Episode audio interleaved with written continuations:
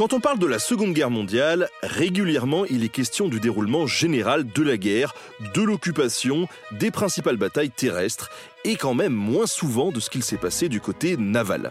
Alors quelles étaient les situations des différentes marines des principaux pays engagés dans le conflit? Et quelles étaient leurs fonctions? Quels étaient leurs principaux navires utilisés à l'époque Eh bien, c'est pour le découvrir que j'ai reçu dans un nouvel entretien historique Loïc Germer, un spécialiste de l'histoire navale du XXe siècle et plus précisément des marines de 1919 à 1945. Il a justement sorti un livre récemment dans lequel il relate plusieurs histoires navales de la Seconde Guerre mondiale du point de vue des marins. Ce sera donc aussi l'occasion d'en découvrir certaines, en plus d'avoir un panorama global sur la situation maritime du conflit. Bref, je vous souhaite une bonne écoute sur Nota Bene. Ladies and gentlemen, the story you are about to hear is true. Bonjour Loïc. Bonjour Benjamin, merci de m'accueillir. Euh, écoute, je suis ravi de, t'accueillir dans cette émission parce que ça fait plusieurs années qu'on se suit euh, mutuellement sur nos contenus et j'ai euh, vu avec bonheur le démarrage de ta chaîne YouTube qui, qui fonctionne pas mal. Hein. Oui, oui, j'ai la chance d'avoir. Enfin, je pars pas de rien parce que j'ai quand même une communauté assez active sur Twitter qui m'a permis de, de, me lancer de façon sereine, entre guillemets. Parce qu'effectivement, partir tout seul sans rien, j'imagine que ça va être très démoralisant l'impression de parler dans le vide. Donc là, ça va, j'avais quand même 45-50 euh, 000 abonnés. Une partie a suivi, donc euh, c'est très bien. Je, je, suis assez content. Pour l'instant, c'est mis entre parenthèses que j'ai des projets personnels, mais je compte bien revenir euh, assez vite pour, pour pas mal de sujets que je souhaiterais euh, traiter. Alors, avant d'aborder ce sujet de la marine dans la Seconde Guerre mondiale, sujet très, très, très vaste, je pense énormément de, choses à dire. La preuve, tu as créé une chaîne YouTube et je pense qu'il y a plusieurs chaînes YouTube à créer là-dessus. Comment est-ce que toi, vu que tu as été marin toi-même, comment est-ce que tu es tombé dans la marmite de, de l'histoire navale contemporaine? Bon, le schéma classique, hein, je dans ma famille, j'ai une, grosse généalogie de, marins. Donc, euh, toute ma famille, c'est, une grande, grande partie de ma famille vient de, de la marine de guerre. Euh, et euh, il y avait des livres chez mon grand-père, chez mon père, des, magazines, etc.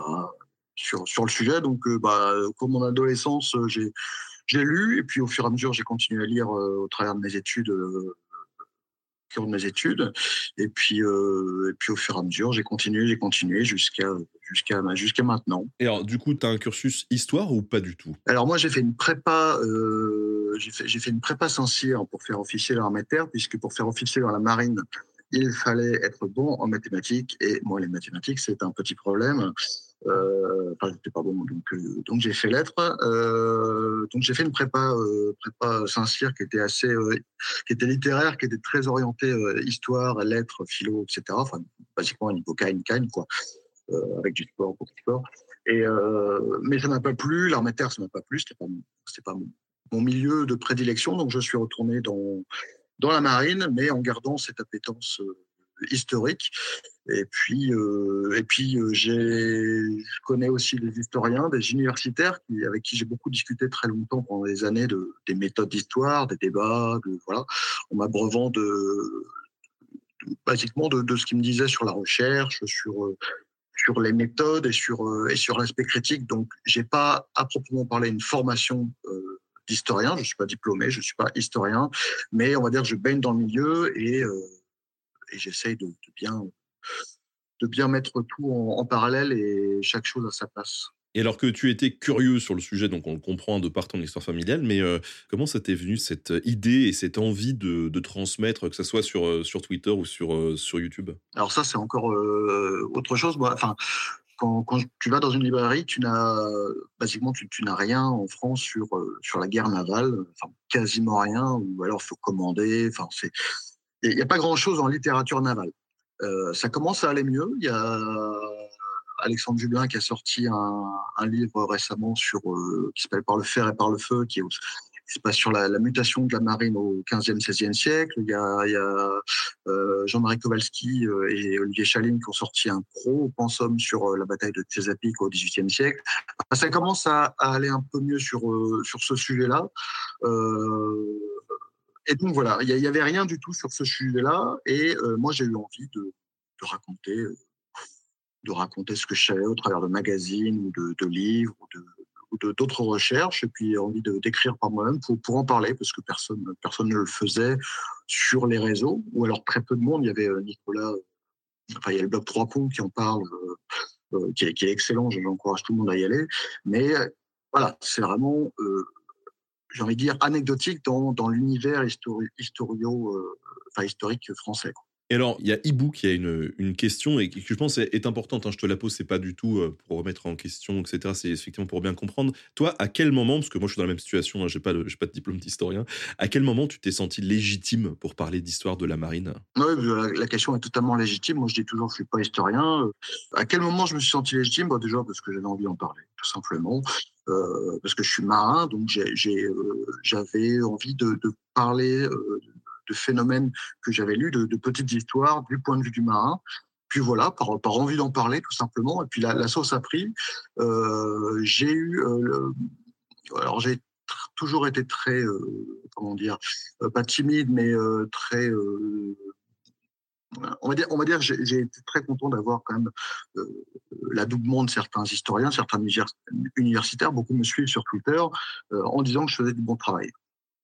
À partir de là, euh, j'estime que que ce que je fais est, acceptable au sens où euh, je me prononce pas sur des sujets de thèse, sur des sujets polémiques. Je, voilà, l'idée c'est pas forcément de, de, travailler sur des sujets euh, qui nécessite des grandes recherches universitaires pour développer une thèse particulière, mais de raconter des faits euh, en m'appuyant sur la recherche universitaire, en m'appuyant sur moi, mon expérience de marin, comment, comment, euh, comment les marins vivent, euh, vivent les événements sur une passerelle, sur un navire, euh, et en m'appuyant sur mes propres recherches que, que je peux faire. Euh, voilà, l'idée, c'est pas de euh, de, faire comme, certains vulgarisateurs qui, qui veulent peut-être euh, remplacer les, universitaires, mais de rester bien à ma place euh, en utilisant euh, la recherche universitaire pour, euh, pour écrire ce qui, moi, m'intéresse, c'est-à-dire quelque chose de plus dynamique, plus euh, faire un, peu une sorte de passerelle entre le public et des, universitaires, parce que certains universitaires ont parfois du mal à, raconter des, événements de façon dynamique. Euh, ça n'enlève rien absolument à, leur travail que, j'admire, mais euh, il y a certains livres qui sont euh, qui sont absolument imbuvables, euh, des, des, livres des années 70-80 sur euh, le euh, suffrain en océan Indien, ou enfin voilà, c'est complètement illisible même pour quelqu'un qui est qui est amariné entre guillemets, c'est complètement illisible. Donc le but c'est, moi mon but c'est de démocratiser, démocratiser ce monde-là, par des mots peut-être plus simples ou par, euh, par des récits plus dynamiques, plus immersifs. Oui, bah, je pense qu'il y a beaucoup de vulgarisateurs qui sont dans, ton cas, en effet. En tout cas, ce qui est intéressant, c'est que, tu vois, c'est vrai que sur la pratique de l'histoire, en général, on, voit qu'il y a une approche de l'histoire vivante aussi et de la reconstitution qui permet parfois de, poser des constats, c'est-à-dire, euh, OK, il y a les bouquins, c'est bien, mais quand on se confronte à la réalité, en fait, ça fonctionne pas. Toi, c'est vrai que, bah, du coup, tu as un peu cette approche-là aussi avec la casquette de marin, quoi, où euh, tu te dis, bon, bah, concrètement, euh, ouais, OK, il s'est passé ça, mais le gars, concrètement, comment il a fait quand il était sur le pont, voilà, quelle problématique ça a posé, tout de suite, ça enclenche toute une série de questions. Et alors, avant de rentrer dans le, vif du sujet, de parler de, de, ton bouquin et de son contenu, notamment, ton nom sur les réseaux, c'est Capornier. Pourquoi? Capornier, parce qu'il fallait choisir un pseudo sur Twitter au début. Enfin, je voulais pas être public euh, avec mon, prénom et mon nom. Euh, donc, j'avais choisi, euh, parce que j'ai franchi le Cap Horn avec la, marine, nationale, j'ai eu deux fois. Donc, c'est quelque chose dont je, dont je, suis très fier. Donc, j'ai choisi ça plutôt qu'autre chose.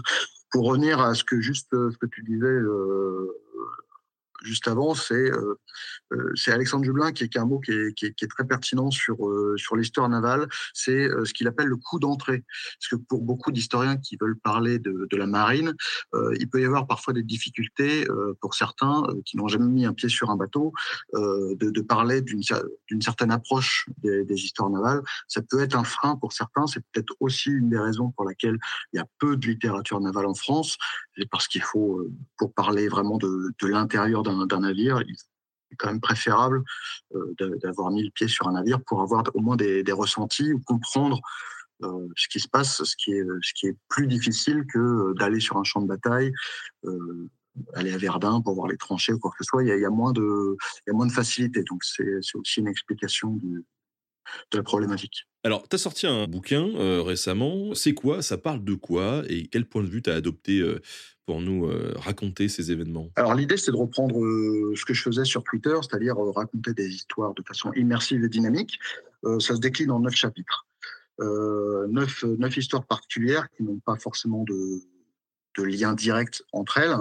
Euh, l'idée, c'était de couvrir tout le, tout, le, tout le spectre de 1939 à 1945, euh, d'avoir des histoires étonnantes, méconnues, de, de, lire ça un peu comme un, comme un roman.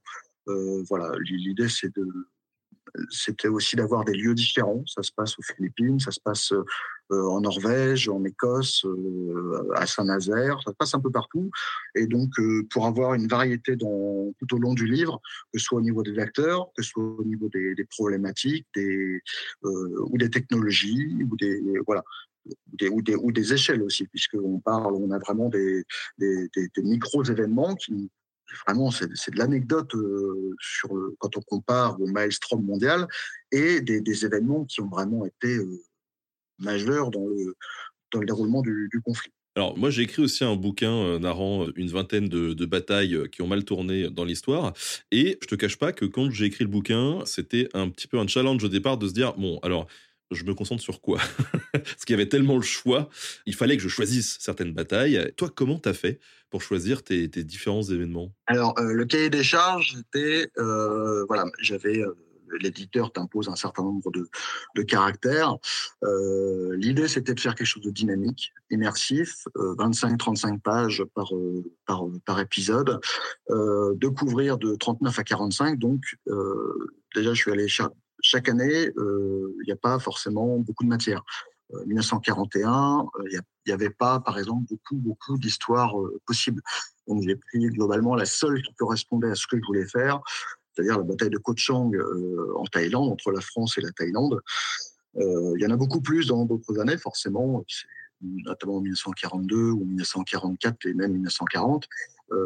mais voilà, donc il a fallu choisir et puis après, ben, c'était je raconte une catastrophe en 45, j'allais pas raconter une deuxième catastrophe en 45, donc il a fallu que j'élimine. Euh, je voulais avoir des batailles, mais pas trop. Il fallait, euh, voilà, c'était un savant mélange de. Euh, voilà, pour avoir une, oui, voilà, c'était un jeu d'équilibré pour avoir une variété d'histoires pour rendre le livre vivant. Voilà, c'est comme euh, ce sont des histoires de marins pendant la guerre. C'était pas c'est pas une succession de batailles. Et alors, euh, tu disais tout à l'heure que ton souhait c'est de faire le pont entre euh, finalement le savoir universitaire, scientifique et, le grand public. Tu t'es basé sur quoi pour écrire tout ça? Alors déjà, il y a des il y a des livres qui ont été qui ont été écrits. Alors j'ai des livres américains qui sont assez lyriques, on va dire. il y a de la recherche universitaire. Il y a les, les Américains partagent les comment dire les journaux de bord des, des navires sur leurs archives. Euh, donc là, j'ai été, voir. Bon, c'est assez fastidieux, mais c'est du travail, euh, de recherche un peu type universitaire finalement. Donc, euh, donc voilà, les témoignages des acteurs. Puis comme tu le sais, quand on lit les témoignages, il faut les recouper puisque les, acteurs de l'époque, forcément, ils écrivent ça soit sur le moment, enfin dans les jours suivants, soit quelques années après. Donc il y a de la perte, il y a des erreurs, notamment dans l'identification des, navires en face.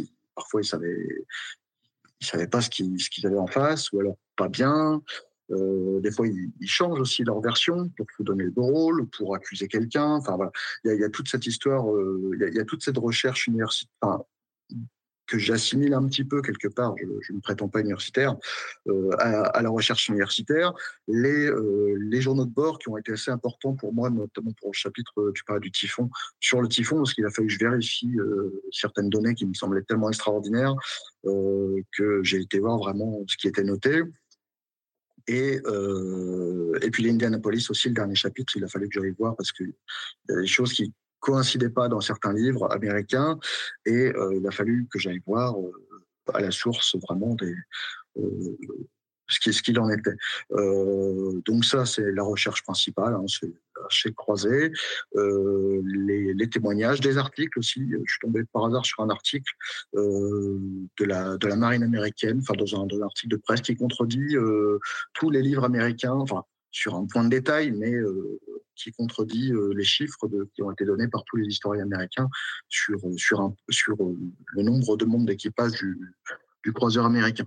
voilà, c'est pour donner la méthode, la méthode globale mais en tout cas, c'est intéressant et c'est loin d'être un exercice facile parce que bah, je sais qu'ensemble, on a euh, pu faire des épisodes sur euh, Kébir et clairement, tous les deux, on le savait, c'est compliqué parce que euh, l'historiographie, la production des écrits sur cette fameuse bataille de Marcel Kébir, de cette tragédie, ils ont été nombreux des deux côtés, c'est-à-dire du côté anglais, du côté français. Ça ne dit pas la même chose. Faut séparer un peu le grain de l'ivraie. Bref, c'est compliqué. Il y a un travail de synthèse et de tempérance à faire.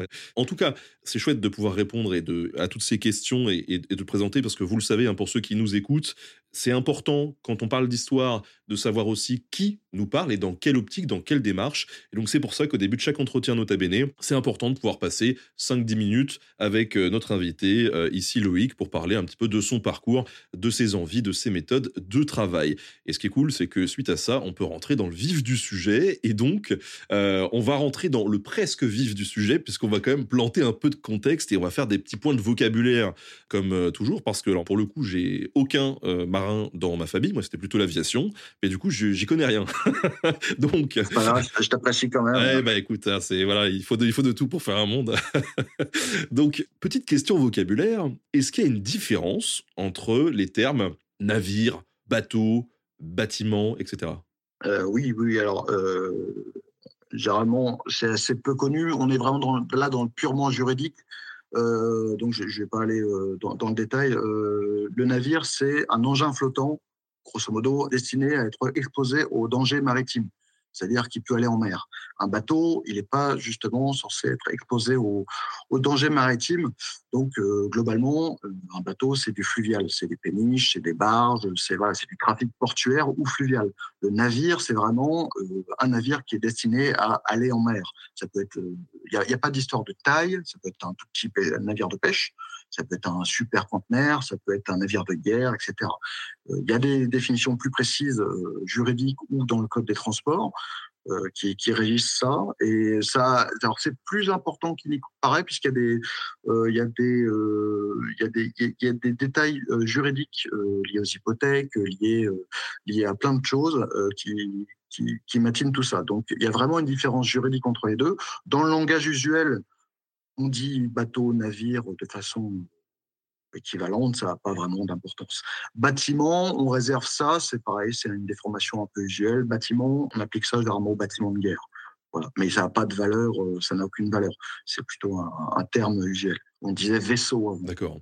Et alors, pendant la Seconde Guerre mondiale, dans un cadre euh, militaire, du coup, est-ce que tu peux nous, faire un, rapide inventaire des principaux types de navires qu'on pouvait euh, croiser? Euh, oui, oui, bien sûr. Alors pour la Seconde Guerre mondiale, il y avait euh, globalement, tu avais du plus petit au plus gros, tu avais le, destroyer, le contre-torpilleur, c'était des, petits navires rapides, assez petits, on va dire une petite centaine de mètres, avec des, des lance-torpilles et des petits canons, une petite artillerie destinée à, aller à être rapide, à éclairer la flotte, à torpiller des cibles un peu plus grosses. Euh, après, tu vas avoir les croiseurs. Ça, c'est un peu le, couteau suisse de, des, marines de guerre. C'est-à-dire que tu vas avoir, euh, ils ont des grosses capacités de combat. Ils ont un armement assez pléthorique, mais ils sont peu blindés. Euh, voilà. Après, tu as des, subdivisions entre des croiseurs légers, des croiseurs lourds, mais est-ce qu'on a le temps d'aller là-dedans? Je ne crois pas. Euh... tu sais, ces émissions, elles sont faites pour digresser, hein, donc euh, vraiment, c'est suivant ton envie. Mais... euh, non, parce que là, il faudrait qu'on reparte dans le, les traités d'armement naval et les, toute la, la genèse de, de, de, ces navires. Mais globalement, tu as le croiseur, c'est vraiment le couteau suisse, qui sert un petit peu à tout faire, qui est, qui est assez rapide, euh, qui, qui, a beaucoup d'armement. Euh, léger ou moyen, et après tu vas avoir le cuirassé qui est l'héritier des, des, grands vaisseaux de ligne euh, euh des, siècles passés, qui est euh, l'engin de combat par excellence, avec un gros déplacement, ça allait jusqu'à 60-70 000 tonnes pour les, pour les plus gros.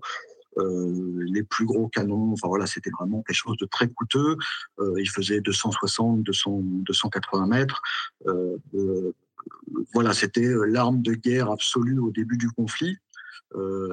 et après, il y a eu le, enfin, après, avant, c'est arrivé un peu dans l'entre-deux-guerres essentiellement, le porte-avions, qui lui est vraiment un transport d'avions. basiquement, au début, c'est un ponton sur une coque pour faire décoller des avions et aller soit alors soit leur couler des navires, soit bombarder à terre, soit éclairer euh, une flotte, c'est-à-dire euh, faire de la reconnaissance sur l'avant, puisque l'une des grosses problématiques des, flottes de guerre, c'est euh, la reconnaissance, savoir ce qu'il y a devant. Quand, quand tu peux en parler des destroyers tout à l'heure, euh, avant, ou pendant la Première Guerre mondiale, il y avait un, une grande et même après d'ailleurs, mais il y avait quand même une grosse problématique de, reconnaissance d'informations, de, de, renseignements. Où était l'ennemi exactement? Quelle était sa, composition? Euh, L'idée, c'est d'envoyer des, navires rapides aller chercher l'information pour la transmettre à la force principale qui peut s'adapter. Euh, L'avion, euh, on ne parle pas du renseignement euh, pur type euh, renseignement humain, euh, cryptologie, écoute ou, sous-marin, mais l'avion est aussi un, moyen d'aller chercher l'information, et ce qui a été notamment déterminant dans, le Pacifique. Il y a le sous-marin également qui, est assez connu dans, son rôle, qui a à la fois un rôle d'éclaireur, de renseignement, de, destruction et de destruction du commerce ou des flottes ennemies et, de patrouille. Euh, dans cette série d'entretiens, on a reçu euh, un autre euh, militaire, Michel Goya, en entretien. Et un des thèmes abordés avec lui, ça a été la, progression technique assez fulgurante de certaines technologies, de certaines innovations tactiques ou même organisationnelles. Tout ça poussé par le conflit. En l'occurrence, là, il y avait la Première Guerre mondiale. Est-ce qu'on a pu assister à un phénomène un peu similaire dans le cadre naval de la Seconde Guerre mondiale? Est-ce que ce conflit a poussé vraiment des innovations technologiques sur ces bâtiments? Alors oui, absolument. Alors, il faut déjà prendre un peu à part les, navires, euh, enfin les, flottes de guerre, puisque euh, la plupart des, nations, euh, l'Allemagne, le Japon, la France, enfin la France est encore un, cas à part, ont construit toute leur flotte de guerre vraiment avant le conflit. Il y, a, eu relativement peu de construction navale pendant le conflit de la part de, de certains, certains belligérants, et les Américains sont arrivés encore un peu après, puisqu'ils sont arrivés en ils sont arrivés fin de fin 41 et surtout ils ont commencé à, construire plus de navires sur cette période-là 1941 et après. Donc ils ont pu euh, innover au fur et à mesure puisqu'ils avaient toute une flotte à reconstruire. Euh, pour revenir sur la question de la technologie, euh, forcément on s'adapte en fonction de la menace. ce qui a été prégnant au début du conflit, c'était les manques en anti-aérien puisqu'on s'est on s'est rendu compte assez vite euh, en Norvège notamment euh, au, début des années au début de enfin à la fin de 1940 pendant les opérations de, de Norvège euh, qu'il y avait un manque de d'armes antiaériennes à bord des navires. Ils étaient vulnérables au bombardement. Donc euh, au-delà de la technologie c'est surtout euh, s'adapter à la menace euh, à la menace antiaérienne. Euh, pour te donner un exemple, quand le, le, Richelieu, qui était le cuirassé, euh, un des cuirassés phares de, de la France, est arrivé aux États-Unis en 1943 pour euh, pour se moderniser, pour quand il est passé aux Alliés, les Américains, il y avait plein de places partout sur sur le pont. C'était c'était un navire qui était presque vide d'armement antiaérien et, et, les Américains ont dit on va mettre des, on va mettre des affûts antiaériens partout. Il y, a, il y, a, plein de places à exploiter qui n'avaient pas été exploitées avant. Donc ça, c'est euh, on adapte en fait donc l'infrastructure des navires et euh, l'armement. Au niveau technologique, euh, il y a surtout le développement de technologies qu'on connaissait qu'on connaissait avant, c'est-à-dire l'arme anti-marine, tout ce qui a été acoustique. Il euh, faut savoir que le, sonar, c'est quelque chose qui a été développé par euh, par un Français, Paul Langevin. Euh, je me souviens plus du prénom exactement, mais c'est Langevin qui a, développé ça avec un peu avec les Américains également en 1918. La France a un peu abandonné cette cette technologie. Les, Anglais l'ont développé pas mal pendant l'entre-deux-guerres et après l'ont vraiment. c'est vraiment quelque chose qui a été très très développé pendant le conflit. Mais au niveau technologique, il n'y a pas eu de rupture technologique euh, pendant euh, la Seconde Guerre mondiale en dehors du radar, le radar de tir et le radar de détection. Euh, au début du conflit, c'était beaucoup de tirs euh, à vue ou aidés par des avions. On, catapultait des, avions d'observation qui étaient à bord des, navires, on tirait et, et le, le, spotter, enfin l'avion envoyait par radio des, des, des, retours au navire trop loin de 100 mètres, trop court de 50 mètres, et, et on corrigeait le tir en fonction, en fonction de ça. Euh, c'était aussi, ça pouvait être fait aussi pour les navires qui n'avaient pas de, euh, qui n'avaient pas d'hydravion de, surveillance euh, fait par, par le navire, par quelqu'un qui était tout en haut de la vigie. L'arrivée du radar de tir va changer complètement cette, cette donne, puisque ça va permettre notamment, ça va, ça va pouvoir permettre l'engagement de nuit puisque forcément pour voir, pour tirer sur une sur une cible, il faut la voir. Quand on la voit pas, puisqu'on est de nuit, euh, ben, on tire pas. Donc l'arrivée du radar de nuit a été fondamentale, euh, notamment dans le Pacifique et dans la bataille du Cap Nord dont je parle dans le livre. Mais c'est les deux engagements euh, majeurs euh, qui illustrent vraiment cette rupture technologique, c'est le, le, radar de tir. après, il y a eu pas mal d'adaptations plutôt tactiques, stratégiques. au niveau naval, ça va être un exemple que j'aime beaucoup, c'est la modification des, convois puisque une, des phases majeures, un des éléments majeurs de la guerre navale, c'est la logistique. C'est euh, c'est acheminer de l'armement, du matériel, des matières premières, des hommes d'un point A à un point B. Euh, tout le monde connaît la guerre de l'Atlantique, euh, la, bataille de l'Atlantique, qui consistait donc à, à transporter du matériel euh, depuis les États-Unis vers le Royaume-Uni pour assurer euh, la survie du Royaume-Uni. Les, Allemands essayant de couper cet approvisionnement euh, à l'aide soit de, marines de surface, on connaît, on connaît le, Bismarck notamment qui a, tenté de le faire, et plus sûrement par les, sous-marins, les U-boats, qui ont coulé des, tonnes et des tonnes, des milliers de tonnes de navires marchands. Donc au début, euh, au début, les Américains, quand ils sont arrivés dans, le conflit, ils ont ils ont méprisé un peu les, conseils britanniques et ils ont envoyé des, navires de commerce euh, isolés euh, qui avaient une vague, des, vagues, des vagues directives de, de zigzag, voilà, pour empêcher les sous-marins de, de, les couler. Et euh, bah, ça marchait pas forcément puisque une cible isolée, c'est assez facile à couler. Euh, en plus, les, en plus les, les, navires, ils utilisaient les, les ondes radio, enfin les, les, transmissions de façon complètement erratique, donc euh, ils étaient faciles à détecter pour les pour les sous-marins euh, allemands, faciles à couler puisque c'était souvent en plus, c'était tout le temps des civils, euh, des, des, des, réservistes ou des civils qui n'étaient pas euh, euh, qui n'étaient pas sensibilisés vraiment à cette menace et des navires très peu armés ou à peine armés. Donc voilà. Euh, et au fur et à mesure, puisqu'à un moment on a un peu marre de, se faire couler nos, cargos et notre, matériel. On va, euh, revenir au ce qu'on a toujours, fait, euh, de même à la marine à voile, c'est-à-dire des convois, des convois escortés euh, et donc c'est assez simple. Il y avait une zone, euh, une zone en dehors des ports. On réunit euh, de 10 à 60 cargos. Euh, on les met ce qu'on appelle en, grille. Là, tu fais, imagines une grille, voilà, tu, on trace vraiment sur, sur, sur une carte, enfin sur, sur, un, sur un radar, on, trace une grille avec des, des, distances obligatoires entre les navires, que ce soit sur les côtés, devant, derrière.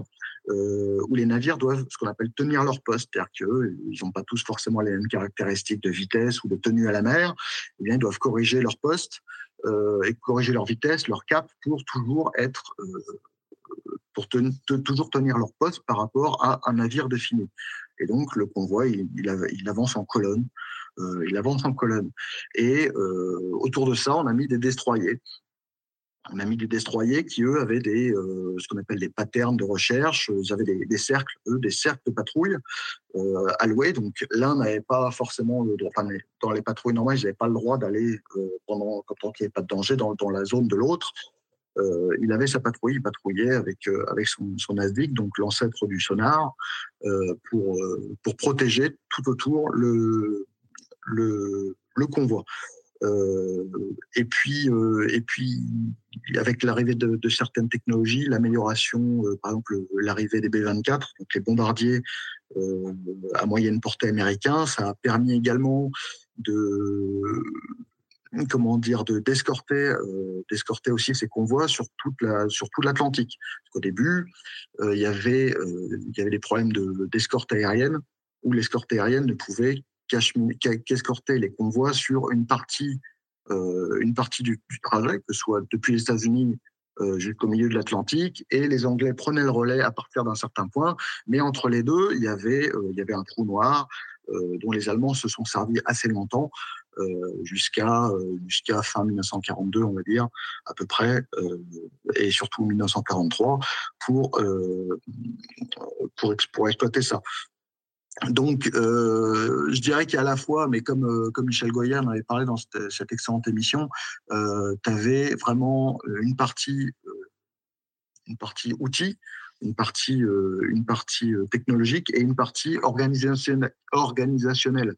Euh, voilà, il y avait, euh, il y, a, aussi l'arrivée, euh, ce qui a été déterminant dans, le conflit, ça a été l'écoute, la, le, le, décryptage de, de la, de la, des, messages de l'ennemi, qui a influé directement sur, sur la technologie des la technologie navale.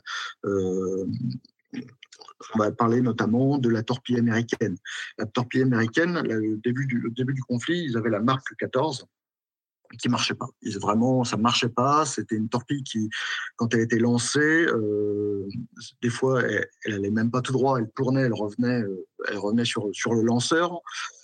Frustrant. Euh, elle allait un peu, voilà. Euh, elle, allait, elle était trop profonde. Elle partait trop profondément, ou elle n'explosait pas, ou alors elle explosait avant. Elle explosait avant. Donc là, gros problème. Euh, il y, a eu, une grosse polémique aux États-Unis pendant, pendant pas mal de temps, puisqu'ils arrivaient à rien. Et pour un sous-marin, donc approcher une, une, cible d'opportunité, c'est une manœuvre qui est longue, qui est dangereuse, qui est stressante pour l'équipage. Euh, ça peut durer des jours. Euh, même si la plupart du temps, ouais, ça peut, ça peut durer des jours. Euh, et donc, euh, une fois qu'on lance ces torpilles, on a d'énormes risques d'être détectés si, l'environnement, enfin, si elle est destroyée, si, la flotte en face est, équipée de destroyers, par exemple, ou de, porte-avions, on a beaucoup de, de possibilités d'être détecté une fois qu'on a tiré, puisque si on n'a pas été détecté avant, l'ennemi globalement, il, ne sait pas qu'il on va dire qu'il ne sait pas qu'il y a un destroyer, qu'il y a un sous-marin, pardon. Une fois que les torpilles euh, ont explosé, là tout le monde se met en branle, les, projecteurs de recherche, les avions d'école, les destroyers vont, chercher la cible, etc. Et il y a toute une manœuvre euh, échappatoire qui peut être, qui est souvent été fatale, qui est souvent été fatale. Donc euh, il faut imaginer toute la frustration des équipages américains quand, euh, quand, euh, quand ils voyaient que ça marchait pas. Ils faisaient tout ce qu'il fallait pour et ça explosait pas. Ça, ou alors ils se retrouvaient en danger d'être tués par leur propre torpille. Enfin, c'était c'était assez terrible. Donc il y a eu une grosse polémique sur ça, sur sur cette sur ces sur ces sur ces torpilles et une partie du, problème a été résolue grâce à l'écoute des codes des codes japonais. Euh, grâce au dispositif Ultra. Enfin, les Américains ont, assez vite décodé les, les, communications japonaises et, euh, par exemple, le Shokaku, qui est un porte-avions américain euh, japonais, a été attaqué à la torpille et il a déclaré à toute sa flotte ah on a été attaqué à la torpille, mais les, torpilles ont explosé avant. Les Américains, ils ont dit, ah ben merde, ça a explosé avant, donc eh bien, on va travailler sur, sur ça, sur, euh, sur, euh, sur euh, la partie explosif, la partie des détonations, et au fur et à mesure, ils ont, ils ont amélioré tout ça. Mais ça a mis deux ans en tout, à, ils ont mis deux ans quand même à, corriger ces, anomalies de torpilles. Les Allemands aussi avaient des, gros soucis de torpilles au début. Mais, euh, mais voilà, donc la cryptologie, euh, l'écoute a été aussi déterminant pour, euh, pour, pour, pour l'évolution de la technologie. Alors, tu nous as parlé durant le conflit du fait de l'arrivée du radar. On a quelqu'un dans le chat qui nous dit J'ai jamais compris la différence entre le sonar et l'ASDIC. Globalement, c'est un peu la même chose. alors moi, je ne suis pas un spécialiste, je me présente plutôt comme un vulgarisateur du point de vue de, du marin. parce que tu vas avoir plein de livres qui sont consacrés au matériel. Voilà, tu en as plein. Je suis pas un spécialiste à 100% de, des matériels. Néanmoins, ce qu'il faut faire la différence, c'est le sonar actif et le sonar passif. Le sonar euh, actif, tu vas avoir une antenne, euh, tu vas émettre un son depuis, depuis ton antenne qui va se réfléchir euh, sur, une cible ou sur un, obstacle, en tout cas, et qui va revenir et, euh, on va détecter les objets euh, grâce à ça. et tu vas avoir le sonar passif où là, tu vas attendre que l'onde vienne à toi pour détecter, détecter le détecter l'ennemi globalement. Maintenant, j'ai pas envie de dire de bêtises euh, parce que c'est pas mon domaine de prédilection. Eh ben, et, c'est très bien, c'est aussi le genre de réponse qu'on attend euh, parfois euh, dans ce genre d'entretien. C'est important de montrer que bah, on ne sait pas tout et que plutôt que de dire n'importe quoi, eh ben, vous me dire mes compétences s'arrêtent là et on passe à autre chose. Alors, petit point vocabulaire, qu'est-ce qu'on appelle marine, qu'est-ce qu'on appelle flotte? La marine, c'est l'armée de mer globalement. C'est l'ensemble des forces qui appartiennent à une marine de guerre, que ce soit les, les navires, les hommes, les administratifs euh, le soutien, enfin c'est tout ce qui est la marine euh, sous la direction euh, du ministère, enfin de, l'état-major de la marine tout simplement. La flotte, c'est la flotte, bah, c'est tous les navires qui composent la marine, enfin qui, composent la marine. Et après, tu vas voir souvent ce qu'on appelle les flottes, les flottilles, suivant les appellations. c'est des groupes constitués, des groupes constitués de navires. Euh, avec un commandement spécifique, une mission spécifique et une zone spécifique. Et euh, du coup, euh, pendant ce, conflit, il y avait une différence notable entre les, les, les, flottes des différents belligérants, enfin des différents pays? Oui, tu avais chaque chaque chaque marine s'adaptait à ses besoins et et à la menace qu'il y avait en face. Euh, par exemple, le, Royaume-Uni avait une flotte. Alors, le Royaume-Uni, en plus, euh, avait hérité de sa flotte de, la Première Guerre mondiale, donc ils avaient quand même une flotte qui était assez pléthorique, relativement obsolète, mais ils avaient, euh, enfin, c'est un petit peu obsolète. Donc, c'est pas la plus la plus moderne, pas la plus moderne des, marines.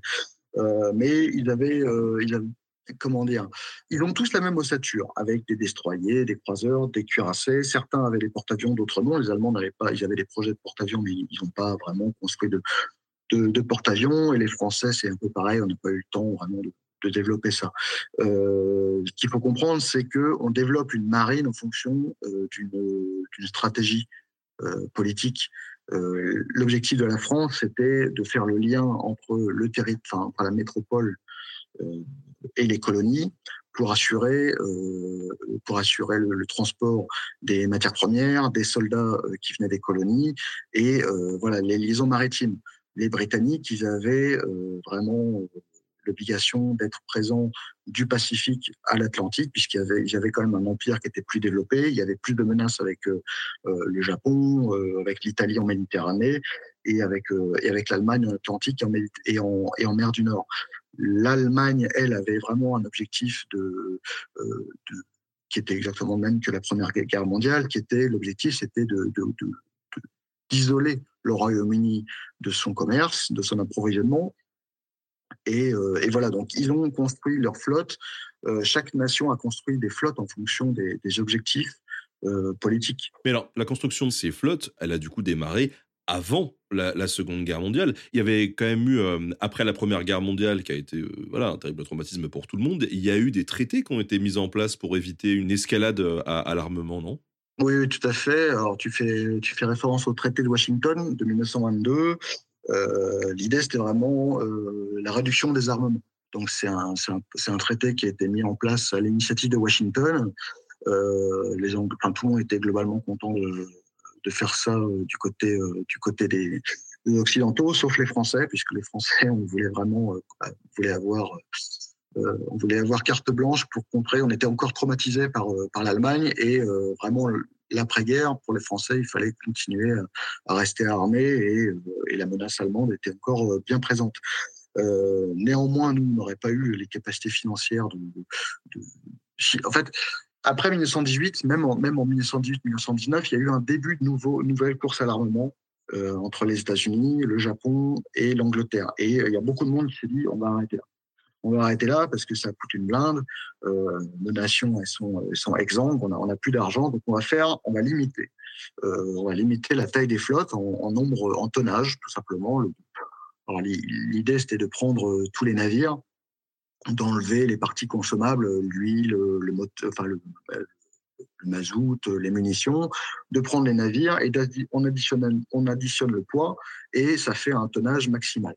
Euh, il y avait des sous-divisions, donc euh, on, avait droit à, tant de, à, des cuirassés qui étaient limités à 35 000 tonnes. on, avait, on avait le droit à, à, tant de pourcentage, etc. Les Allemands, eux, ils étaient limités par le traité de Versailles, assez drastiquement d'ailleurs, assez drastiquement. et voilà ce qui s'est passé, euh, c'est que donc effectivement, on a, ça a fonctionné. Ça a fonctionné pendant euh, pendant un peu moins de dix ans. Il n'y a plus vraiment de euh, qui, qui, a, qui, a, été qui a été construite avec les différentes crises économiques, avec avec les avec un contexte international et financier qui était, qui était peu favorable. Euh, et ce qui s'est passé, c'est que en 1929, l'Allemagne a lancé, qui avait déjà commencé à tricher dès 1920 euh, avec la construction cachée de sous-marins euh, aux Pays-Bas, enfin la recherche plus que la construction, mais mais voilà.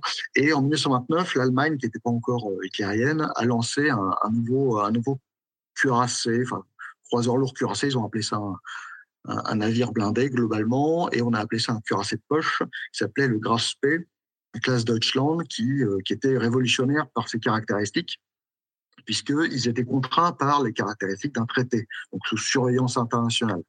Euh, alors certes, ils ont triché, puisqu'ils ont, ils ont minoré le poids de 30, 40%, 20, 20 40%, je ne sais plus exactement. Mais globalement, ils ont présenté un navire euh, qui était fait pour couler euh, le commerce, qui allait vite, qui allait loin, euh, il avait une autonomie, euh, une autonomie qui était énorme, donc il aurait pu rester en Atlantique pour couler des, navires de commerce pendant très longtemps, euh, sous réserve qu'il ne soit pas coulé évidemment, mais voilà, il pouvait opérer sans base très loin et très longtemps. Donc ça, ça a fait peur aux, Alliés, puisqu'il repartait un petit peu dans dans, ce qui s'est passé avant la Première Guerre mondiale, il y a eu, euh, à partir de 1904-1906, une, grande course à l'armement naval qui est l'une des causes de, la Première Guerre mondiale. Pas la, cause, mais l'une des causes. Ça, a contribué à, l'accentuation de, la crise entre Londres et Berlin où l'Allemagne a voulu avoir une grande flotte de guerre. Et alors forcément, les Anglais, quand tu, quand tu construis une flotte de guerre devant eux, euh, c'est un peu, un peu le. L'affront. ouais, voilà, ils n'aiment pas trop ça. Donc, euh, ils ont aussi. Euh, ils ont, ils ont, entre les deux nations, il y a eu une course à l'armement naval qui a exacerbé les, les, tensions. Et donc, tout le monde s'est dit, à partir de, enfin, à partir de 1929, les, les nations européennes ont commencé également à, à à, relancer la construction navale en respectant les traités au début. Donc c'est pour ça qu'on a des navires euh, comme la classe Dunkerque euh, qui a été lancé en 1934, euh, voilà, qui fait que 26 000 tonnes, qui est censé être un cuirassé, qui est un cuirassé, mais qui est qui, qui, est restreint par les traités en tonnage. voilà, donc tout, tout, ça, ça a été, euh, restreint. Euh, c'est pour ça qu'on est passé d'une course quantitative, ce qu'on a eu euh, avant la Première Guerre mondiale, c'était le but, c'est de faire plus, toujours plus, à une course, à une course à l'armement naval qualitative. Voilà, on est contraint par des traités, par un certain nombre de tonnages, comment on va faire pour faire un navire plus puissant, plus rapide, plus voilà, un meilleur navire que l'autre, tout en restant contraint par les traités. Alors évidemment, il y a de la triche, notamment l'Allemagne. Euh, le Japon a beaucoup de triché aussi, puisqu'ils ont créé euh, le Yamato, par exemple, un petit peu en, amont, en trichant sur, euh, en, le cachant.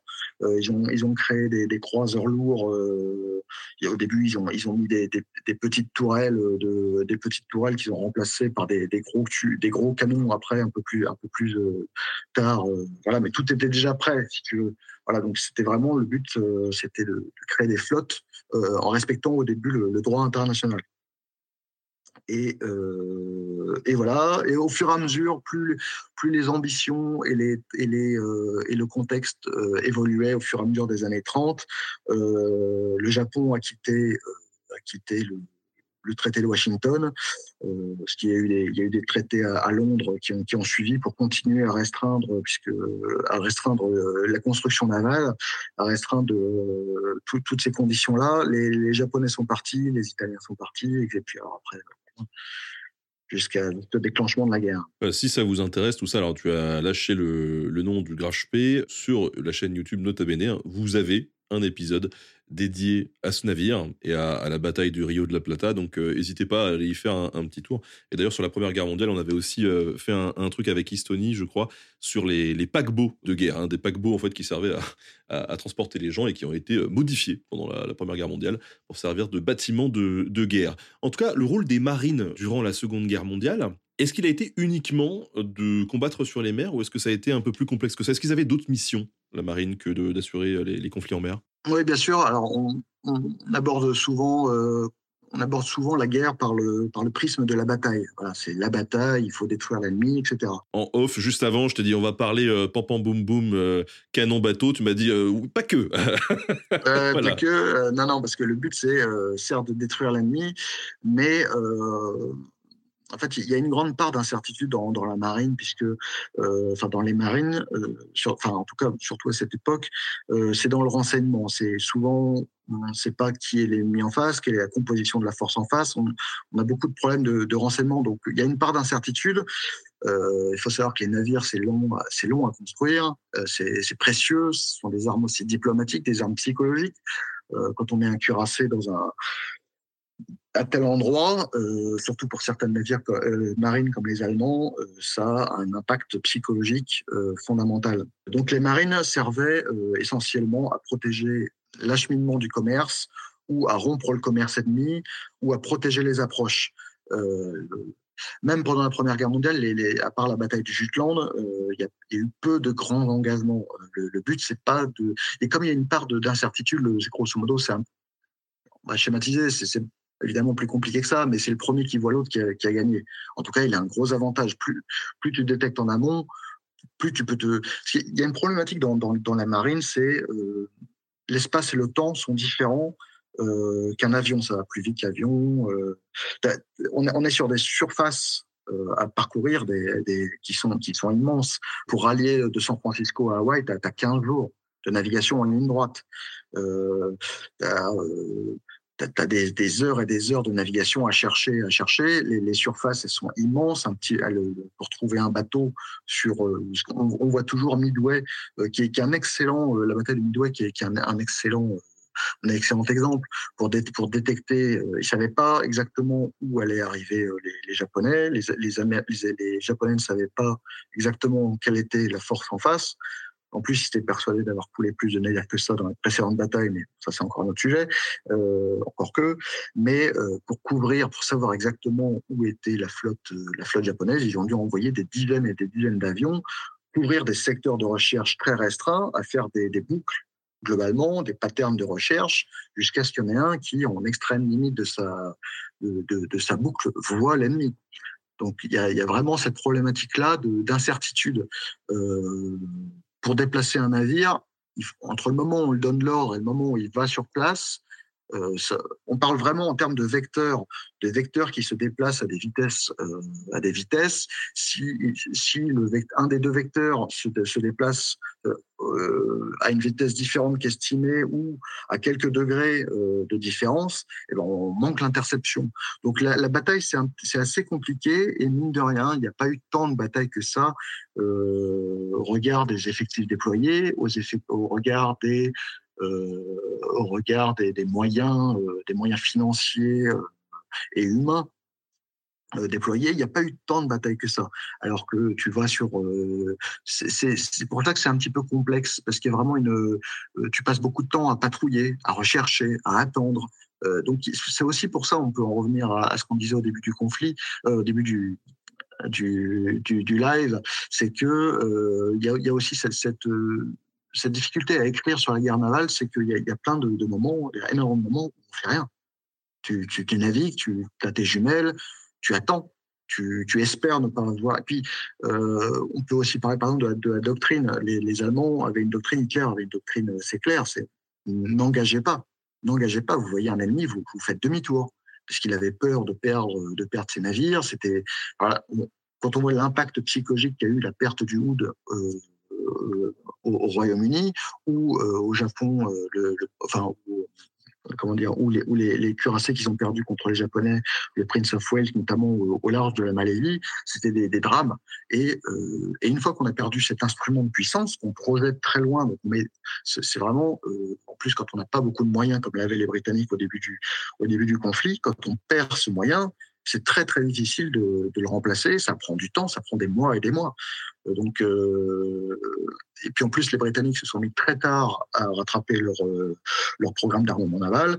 Donc, il y avait vraiment, il y a vraiment un souci d'économie d'emploi. Quand on perd un porte-avions dans le Pacifique, on met on met des mois et des mois, voire, voire parfois on, on, rattrape jamais son retard. Et pendant ce temps-là, ben, l'ennemi progresse. Donc il y a vraiment il y a vraiment un souci d'économie de, de, la force. Euh, on a une question euh, de Laurent qui dit on parle des flottes anglaises, américaines, françaises, allemandes, japonaises, mais quid de la marine italienne présentée comme puissante en 1940, qui a euh, quand même un peu pesé sur la Méditerranée une explication. Alors, si je peux me permettre, euh, j'arrête pas de faire des références, mais c'est vrai qu'on a beaucoup fait de trucs sur la, Seconde Guerre mondiale. On a fait un épisode sur la bataille de Tarente, notamment en 1940, euh, et euh, en gros, le fait que une partie de la flotte italienne s'est fait atomiser par les, Britanniques. ça explique pas tout, mais en tout cas, voilà, ils avaient perdu pas mal de navires. Mais si tu as peut-être quelque chose à rajouter dessus. Oui, tout à fait. Alors, la marine italienne, pour Mussolini, c'était un instrument diplomatique. Le but, c'était d'avoir un, un moyen de, un moyen de négociation en cas de paix avancée, euh, de dire voilà, moi j'ai encore tout ça. C'est comme tu es au Monopoly, hein, j'ai un million en réserve, euh, tu es gentil avec moi globalement. Euh, C'était un moyen de peser sur d'éventuelles négociations de paix. Il a toujours refusé, euh, enfin, il a toujours eu. il ne voulait pas engager ses forces, donc là encore, on est en on est vraiment dans, le souci euh, économique de, des moyens. Alors c'est assez, euh, assez étonnant parce que tu, tu mets des milliards et des milliards pour construire des, des, engins que tu, que tu n'utilises pas. Mais là, c'est assez propre euh, aux marines pour les raisons que j'ai, évoquées précédemment. Une fois que tu perds ces éléments, c'est très difficile de les remplacer. Voilà. Donc les Italiens, on peut, on peut employer euh, leurs moyens. Ils ont été forcés par les Allemands d'envoyer le reste de leurs forces à la bataille de Matapan et ils sont fait euh, plier par les Britanniques. Mais globalement, ils ne voulaient pas employer leurs forces. Et puis, ils avaient aussi un, problème tout bête, c'est qu'ils n'avaient pas de mazout. Ils n'avaient pas, ils avaient, ils avaient pas de moyens à long terme pour faire des, opérations. Ils n'avaient pas de carburant. Alors, à plusieurs reprises, là, euh, tu nous as parlé tout à l'heure de, l'escorte des, convois. Après, tu nous as parlé de, certaines tactiques de déplacement de navires et tu parlais de patterns. Justement, est-ce que euh, les, tactiques qui sont utilisées sur les mers sont euh, un peu toujours les mêmes ou est-ce qu'il y a des tactiques qui sont plutôt variées? Alors c'est difficile à répondre à cette question puisque en fait tu as des tactiques spécifiques de, combat vraiment Là, c'est la micro-tactique où tu, tu, es, tu es, donc là, qui sont toujours les mêmes. Euh, tu évolues les uns derrière les autres. Ce qu'on appelle, c'est hérité des, ça, c'est hérité du, euh, de la, des, des batailles, euh, des vaisseaux de ligne.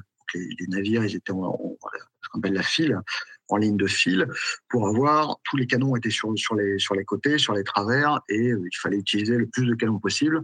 Et à l'époque, on ne pouvait pas les tourner, on n'avait pas de tourelle, on n'avait pas de tourelle qui, qui tournait. Donc on, se mettait les uns derrière les autres, globalement, je simplifie à l'extrême, et puis on tirait sur le côté. Euh, avec l'apparition des tourelles, euh, des tourelles hydrauliques, qui tournaient sur un axe euh, devant et derrière, donc ce qu'on appelle un champ de battage, avec des butées, ils, tournaient, avec un angle maximal. on a adapté les techniques de déplacement des navires les uns par rapport aux autres c'est difficile à répondre comme question parce que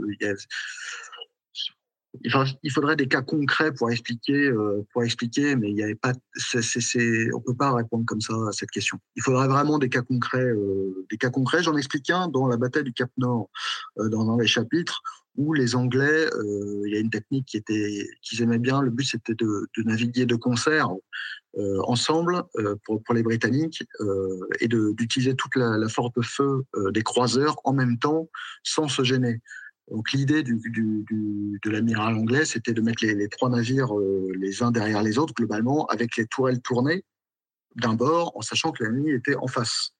Et au dernier moment, tu fais obliquer tous les navires, euh, ce qu'on appelle tout à la fois, en fait, tu les fais pivoter tous ensemble et ils se retrouvent en cap, euh, ils changent de cap globalement et tous les canons sont directement braqués sur ligne.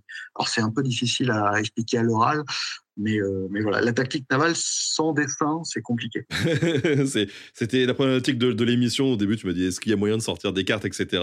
Et c'est vrai que la, problématique, c'est que cette émission a l'air diffusée en podcast aussi. Donc, euh, on essaye de faire en sorte que ce soit compréhensible à l'audio. Mais parfois, bah, rien ne vaut un, bon schéma, un bon dessin. Voilà. J'en ai mis un dans, dans le livre. Euh, il y, a un schéma de, cette, de cette tactique-là. Mais c'est vraiment de la micro-tactique, c'est pas des, des, stratégies globales. Avant de venir sur quelques points précis de ton bouquin, il y avait une question concernant la Kriegsmarine et notamment les sous-marins, euh, puisque euh, bah, on, le, sait, enfin les, pertes ont été euh, terribles dans les sous-marins. Comment est-ce qu'ils ont réussi à, gérer finalement le, moral des sous-mariniers? Est-ce qu'ils ont réussi d'ailleurs à maintenir un niveau de qualité d'équipage assez haut jusqu'à la fin de la guerre? Où on, nous demandait est-ce que, comme dans la Luftwaffe, ça s'est dégradé tout au long de la guerre?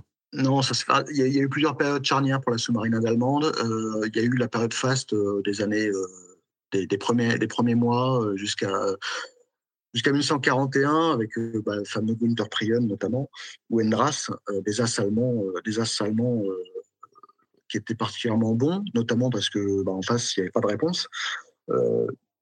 et ils ont été tués assez, assez rapidement. voilà. Après, il y a eu une deuxième période de qui est, qui est arrivée, courant euh, à partir de fin 41. Euh, et il y a eu plusieurs. Alors, et, puis après, alors, il faut mettre ça au regard, au, regard de, de, ce qui a été fait au niveau des théâtres. Il y a eu le théâtre atlantique très proche des côtes anglaises au début, qui s'est à un moment décalé dans l'Atlantique. Euh, et puis, à l'entrée en guerre des États-Unis, euh, comme bah, ce qu'on disait tout à l'heure, les, les, les convois n'étaient pas escortés, les, les sous-marins allemands allaient carrément dans les fleuves. Euh, ils allaient dans l'Hudson River, ils allaient euh, euh, devant la Chesapeake. Il y a des photos hein, d'ailleurs qui, qui, existent. Hein. Ouais, et ou dans la, tout à fait de, New York, ils ont même filmé. Il y a le Saint-Laurent, il était même dans le Saint-Laurent au Québec pour couler dans le Saint-Laurent des, des, des, cargos. Et ça s'est dégradé avec, bah, comme ce qu'on disait tout à l'heure sur le développement des contre-mesures, donc les, les, les escortes, l'escorte aérienne. Ça s'est dégradé et à partir de 43, on peut dire fin allez, fin 43, euh, la sous-marinade allemande n'est plus vraiment une menace, euh, que ce soit dans l'Atlantique ou euh, en mer du Nord, pour schématiser. Donc non, ils ont eu vraiment du mal. Il y a eu, pour donner un ordre d'idée, sur 40 000 sous-mariniers allemands, il y en a 30, allemands, il y en a 30 000 qui sont pas revenus. Alors, au-delà des forces alliées et ennemies, quand on est sur un navire et qu'on doit voilà s'engager dans le conflit, est-ce qu'il n'y aurait pas un, un autre ennemi auquel on ne pense pas de, prime abord comme ça dans un, dans un, conflit militaire, auquel il faut faire attention? Je parle de la météo, bien entendu. Il y, a, il y, a, la logistique, il y a le moral, il y a tout ça, mais effectivement, il y a la météo. Euh, alors la météo, euh, j'en parle au travers du typhon, mais la météo, c'est euh, l'environnement en général. Il y, a, il y a la pluie, la visibilité. il, y a, il y a plein d'engagements qui, qui ont pu être faits ou alors qui ont été conduits dans des conditions de visibilité nul, où les ennemis se sont, se sont loupés, ou alors il y a eu des collisions en mer à cause de la visibilité, euh, même entre navires de la même marine, il y, a des, il y, a des, navires de guerre qui sont rentrés en collision euh, entre eux à cause du manque de visibilité, puisque tu peux avoir un, banc de brume, tu peux avoir euh, un grain, donc des précipitations subies, de la neige, etc. Qui fait que, pour parler du Cap Nord, donc au nord de la Norvège, donc, dans, dans, l'Antarctique, tu avais des, des, des, mois entiers où tu voyais à 30 mètres, ou même pas, parfois tu voyais à peine, euh, à peine à 10 mètres. Donc sans radar, sans rien, bah, tu, passais, tu pouvais passer à côté d'un ennemi à, qui, qui, était à 5 nautiques sans, sans le voir.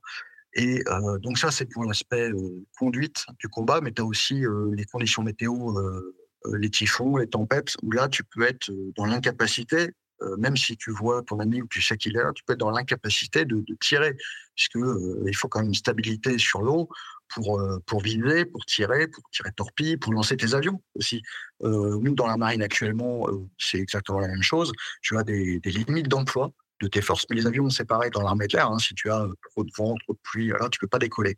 c'est pareil. Si ton porte-avions, il a des mouvements de plateforme, euh, il y a une houle trop importante, tu peux pas décoller puisque ton, ton, avion, il, a besoin quand même d'un minimum de stabilité pour, pour décoller. Donc ça, c'est la passerelle, c'est le navigateur qui va, euh, si c'est possible, adapter la route du, porte-avions euh, pour faire décoller ses avions pour limiter les mouvements de plateforme, et parfois c'est pas possible.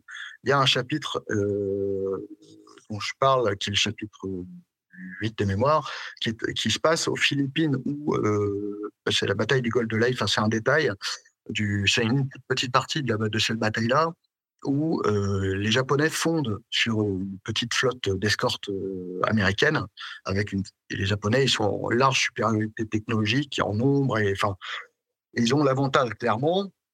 Et on pourrait penser que le premier réflexe, le premier réflexe, c'est de partir, c'est de faire demi-tour et de, s'enfuir. Eh bien non, là, le, premier réflexe de, l'amiral américain, ça a, été de se mettre euh, quasiment face à la flotte japonaise, parce qu'il il voulait faire décoller ses avions. Pour faire décoller ses avions, il faut être face au vent pour augmenter la vitesse, euh, la vitesse de portance des avions et pour les faire décoller. Euh, alors forcément, il s'est rapproché de la force ennemie, mais si tu fais pas décoller tes avions, tu n'as plus de, de force de bataille entre guillemets, tu peux plus te battre. Donc il s'est rapproché volontairement des navires, alors pas exactement parce que les routes n'étaient pas euh, en confrontation directe, mais globalement, il s'est pas éloigné de la flotte japonaise pour pouvoir mettre en œuvre ses avions et après faire demi-tour. Mais donc la composante météo, je dirais plus que dans les autres armes. Alors peut-être que l'armée de l'air sera pas contente, euh, quoi que ce soit, on pourra en discuter. Mais euh, il y euh, y a vraiment une dimension fondamentale dans, dans la maîtrise, euh, dans le renseignement météo et dans, et dans l'environnement marin. Justement, est-ce que tu pourrais nous, nous, en parler un petit peu de ce fameux euh, typhon euh, qui s'appelle Cobra? Bien sûr, alors, Cobra, c'est fin décembre 44. Euh, ça se passe au large des Philippines. Les, Américains, pour le donner le contexte, sont en train de reconquérir euh, le Pacifique. Euh, ils ont commencé à Guadal Guadalcanal, donc dans le Pacifique Sud-Est, et ils sont remontés en Papouasie-Nouvelle-Guinée, les îles, les îles de l'Atlantique, du, Pacifique Centre, pardon, et ils arrivent, ils arrivent à un choix, un choix cornélien entre, enfin ils arrivent à un choix stratégique entre foncer directement sur le Japon, qui était le choix de la marine, Taïwan puis le Japon, et euh, reconquérir les Philippines, ce qui était le choix de MacArthur et l'armée de terre, euh, pour des raisons politiques. Donc, pour des raisons politiques, ils ont, euh, ils ont choisi les Philippines. Et, et, donc, là arrive donc la, la, flotte américaine est au large des Philippines pour appuyer le département à l'aide de dizaines de navires. Ils ont vraiment, c'est une armada qui est, qui est, très très impressionnante. Ils ont plusieurs plusieurs dizaines, ils ont 24 de mémoire porte-avions de différentes classes euh, des cuirassés, des destroyers. Enfin voilà, c'est vraiment une machine de guerre industrielle qui est, phénoménale. Euh, au niveau logistique, c'était pareil, c'est une prouesse assez incroyable, unique dans l'histoire. Et euh, sauf que toute cette flotte, elle consomme beaucoup de, carburant. C'est euh, 1 million, 6 euh, millions mensuels, je crois. Il faut, je n'ai plus le chiffre par cœur, mais c'est des millions de tonnes de mazout qui, qui, sont consommées. Et puis donc, il faut bien ravitailler forcément. Euh, en mer, donc tu as des ravitailleurs, euh, des, navires qui sont spécialisés dans, dans le ravitaillement en mer, c'est des, des, gros des pétroliers. Tu, la séquence est assez euh, à la fois simple et, et, euh, compliquée. Tu as, un ravitailleur qui se met, qui se met à, à, une route et une vitesse définie, et les autres navires se mettent sur les côtés à la même, même, même cap, même route. Donc là, c'est pareil, tu t'adaptes en fonction de la houle, en fonction du vent. Euh, tu adaptes ta route et tu passes un tuyau, une pompe à essence, hein, c'est comme si tu allais chez Total et que tu roules, ta voiture roule et que la station essence roule avec toi. Euh, et puis en plus, tu as les mouvements de houle, c'est assez, euh, c'est assez, euh, assez étonnant comme, euh, comme manœuvre. Euh, et, voilà. Et donc, l'armée la américaine progresse, progresse aux Philippines, et, et à un moment, la flotte américaine est quasiment en à sec de carburant. Et ils doivent organiser, notamment pour les petits destroyers qui ont des soutes beaucoup plus beaucoup plus euh, petites et donc ils doivent ravitailler plus souvent, d'autant qu'ils ont plus de, ils naviguent plus, ils font plus de distance, donc ils consomment plus. Euh, ils, naviguent, ils naviguent plus parce que, euh, comme je te dis, ils ont des patterns de, de recherche, mais également c'est eux qui vont chercher les, les, pilotes qui tombent en mer. Quand tu as un pilote en mer, c'est le destroyer qui il accélère, il va chercher le gars, il le ramène euh, vers le porte-avions par, par, par, différents, par des, transferts de personnel et il repart dans sa zone. Donc il fait beaucoup plus de distance, donc il consomme beaucoup plus de, de mazout et, euh, et, donc il élège beaucoup plus rapidement. Euh, sur ce, arrive une dépression tropicale qui se transforme très rapidement en typhon. Donc le typhon, c'est l'événement climatique le plus destructeur de la planète. C'est c'est un événement qui se, qui se déroule dans la zone, ce qu'on appelle la zone, la zone intertropicale, c'est-à-dire de part et d'autre de l'équateur. Tu as le tropique des cancers et le tropique du, du Verseau. C'est dans cette zone-là, globalement, pour, pour faire simple, c'est un cyclone donc tu as euh, des, bandes de, de, nuages orageux qui spiralés, qui tournent très vite autour d'un noyau, qui aspire, qui aspire, euh, qui aspire de, de, l'humidité, et euh, il va y avoir des, vents assez incroyables qui vont, qui vont se, des, vents tournants, des pluies torrentielles, et, et forcément le, vent crée la, crée la houle, puisque la, houle se forme avec l'action du vent euh, l'action du vent, donc euh, tu as, euh, en plus de, la houle. Et le typhon va arriver par surprise sur la flotte américaine qui est en train de ravitailler, qui est, qui est pour certains. Et alors, l'armée la, la, marine américaine va perdre trois, trois destroyers dans, dans ces conditions, puisque ils étaient, étaient vraiment très léger sur l'eau. Donc, plus tu es léger, plus ton centre de gravité est, haut, euh, forcément, et plus tu es euh, ballotté par le vent, par la houle, tu as moins de moyens de, contrer en fait, les éléments. Sur les gros navires type euh, cuirassé, ils ont, ils ont pris des gros mouvements, etc. Il y a eu un peu de casse matérielle. Sur les, sur les porte-avions, il y a eu beaucoup d'incendies puisque les, les saisines des, avions se, se, se, cassaient. Les avions euh, partait d'un côté de l'autre, il rentrait en collision. Le kérosène, qui est hautement inflammable, prenait feu et il y avait beaucoup d'incendies. Alors, lutter euh, contre un incendie quand tu as 30-40 degrés de roulis, c'est-à-dire que bah, t'imagines ta maison qui fait 30 degrés, euh, toi tu as un feu dans ta cuisine, ta maison elle, bouge d'un côté sur l'autre de 30 à 40 degrés de chaque côté. Donc tu essaies d'éteindre l'incendie comme ça.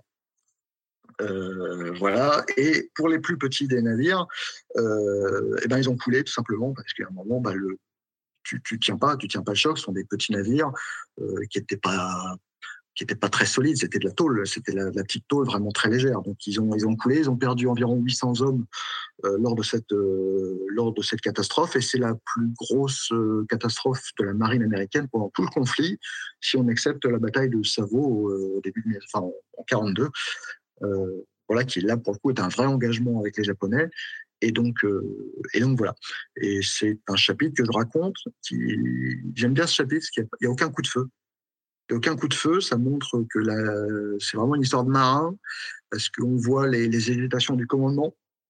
Euh, l'incertitude du, chef météo qui lui comprend, on voit qu'il est perdu, qu'il il a des rapports parce que en plus c'est un c'est un typhon qui a la caractéristique d'être très compact. Donc, euh, normalement, tu as des, plein de signes, enfin, tu as des signes annonciateurs avec des vents qui s'accélèrent et ça s'étend. C'est quand même un typhon, enfin, un typhon ou un, ouragan dans, l'Atlantique, c'est quand même des, phénomènes qui sont extrêmement étendus et il y a quand même des, des événements, euh, enfin, des, des vents, des, des, effets annonciateurs. Là, il est tellement compact qu'ils se rendent compte vraiment sur la fin sur la fin, euh, quand ils sont, quand ils sont pas dans l'œil, mais vraiment sur la fin. Et on voit toute la détresse du, du, chef météorologiste qui euh, qui va, alors, je peux imaginer la scène en plus, parce il, va déranger le, grand amiral américain, l'amiral Halsey, qui a 70 navires sous, ses ordres, qui a, a les troupes américaines qui sont dans les Philippines, qui, elles se battent au corps à corps quasiment, dans des conditions terribles, qui, leur disent il faut, il faut m'aider, il faut m'appuyer, les avions, il faut qu'ils bombardent les Japonais en face. L'autre, il est, est, pris entre, euh, euh, l'état de ses navires qui, qui, qui, commence à vraiment être délicat et euh, les appels américains qui disent bon, il faut, m'aider parce que où est-ce que vous êtes, les gars? Parce que nous, on en prend plein la gueule par les Japonais, c'est compliqué. Pardon. Euh, donc voilà, il y a tous les dilemmes de commandement il y a tous les dilemmes de conduite de la guerre, de gérer les priorités, euh, et voilà. Et là-dessus, donc, il y a les, ordres contradictoires, les incertitudes qui, qui, rajoutent vraiment un côté humain. C'est ça que j'ai vraiment essayé de faire passer.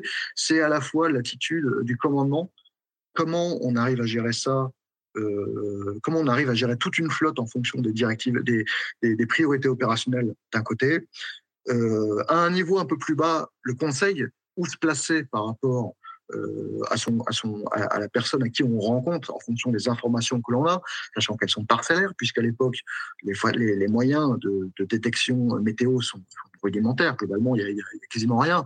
Tu as à Pearl Harbor, une, à Pearl Harbor une, station météo qui récupère des éléments fragmentaires envoyés par les unités dans le Pacifique. Eux, ils reconstituent un puzzle. Donc forcément, il y a de la, de, la latence dans, la, dans, dans, l'élaboration de, de, de, tous ces éléments et il faut le renvoyer. Et euh, il y a aussi euh, des, des, impondérables.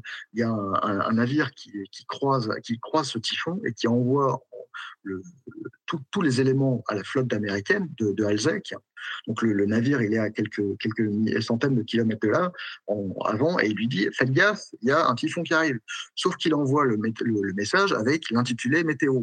Donc, il faut savoir que à ce moment-là, tu vas avoir des cases d'urgence, enfin des cases de traitement des messages que tu, l'état-major, il reçoit des, milliers de messages, donc il va, il va traiter en priorité tel tel message avec des, classifications des, messages flash, des messages urgents, des messages opérationnels, etc. Et, la, météo, bon, bah, c'est pour le briefing de soir à 18h, donc on le met dans telle case et puis on attend. Sauf que là, ce message-là, il aurait dû être en flash euh, urgent, si tu veux. Euh, donc voilà, il y, a, toute une problématique pour revenir à l'homme, à l'être humain, que j'ai vraiment aimé dans ce, chapitre, parce qu'on euh, on a vraiment ça. Le, le, côté commandement, le côté décision, le côté aide à la décision, le côté euh, vraiment sur les petits navires, comment des commandants ont réussi à, éviter la catastrophe en faisant de la gestion pure sur leur navire. Euh, et, un commandant qui a failli, euh, qui a failli se faire buter par son pays, une mutinerie, quoi. Un début de mutinerie sur son navire parce qu'il refusait de prendre des mesures de sauvegarde pour son navire.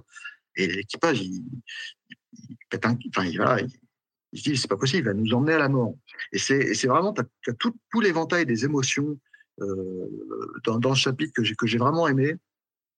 Euh, et voilà. J'ai essayé de. Et voilà. C'est vraiment quelque chose que j'ai essayé de, de, faire transparaître dans, dans, ce chapitre. Le nom du typhon Cobra, c'est un rapport avec euh, la situation ou pas du tout? Non, pas du tout. C'est. Euh, je crois que ce sont les Espagnols qui ont, qui ont, qui ont au 19e, qui ont commencé à mettre des noms sur des typhons quand ils étaient en train de coloniser les, enfin, quand ils étaient dans la région des Philippines.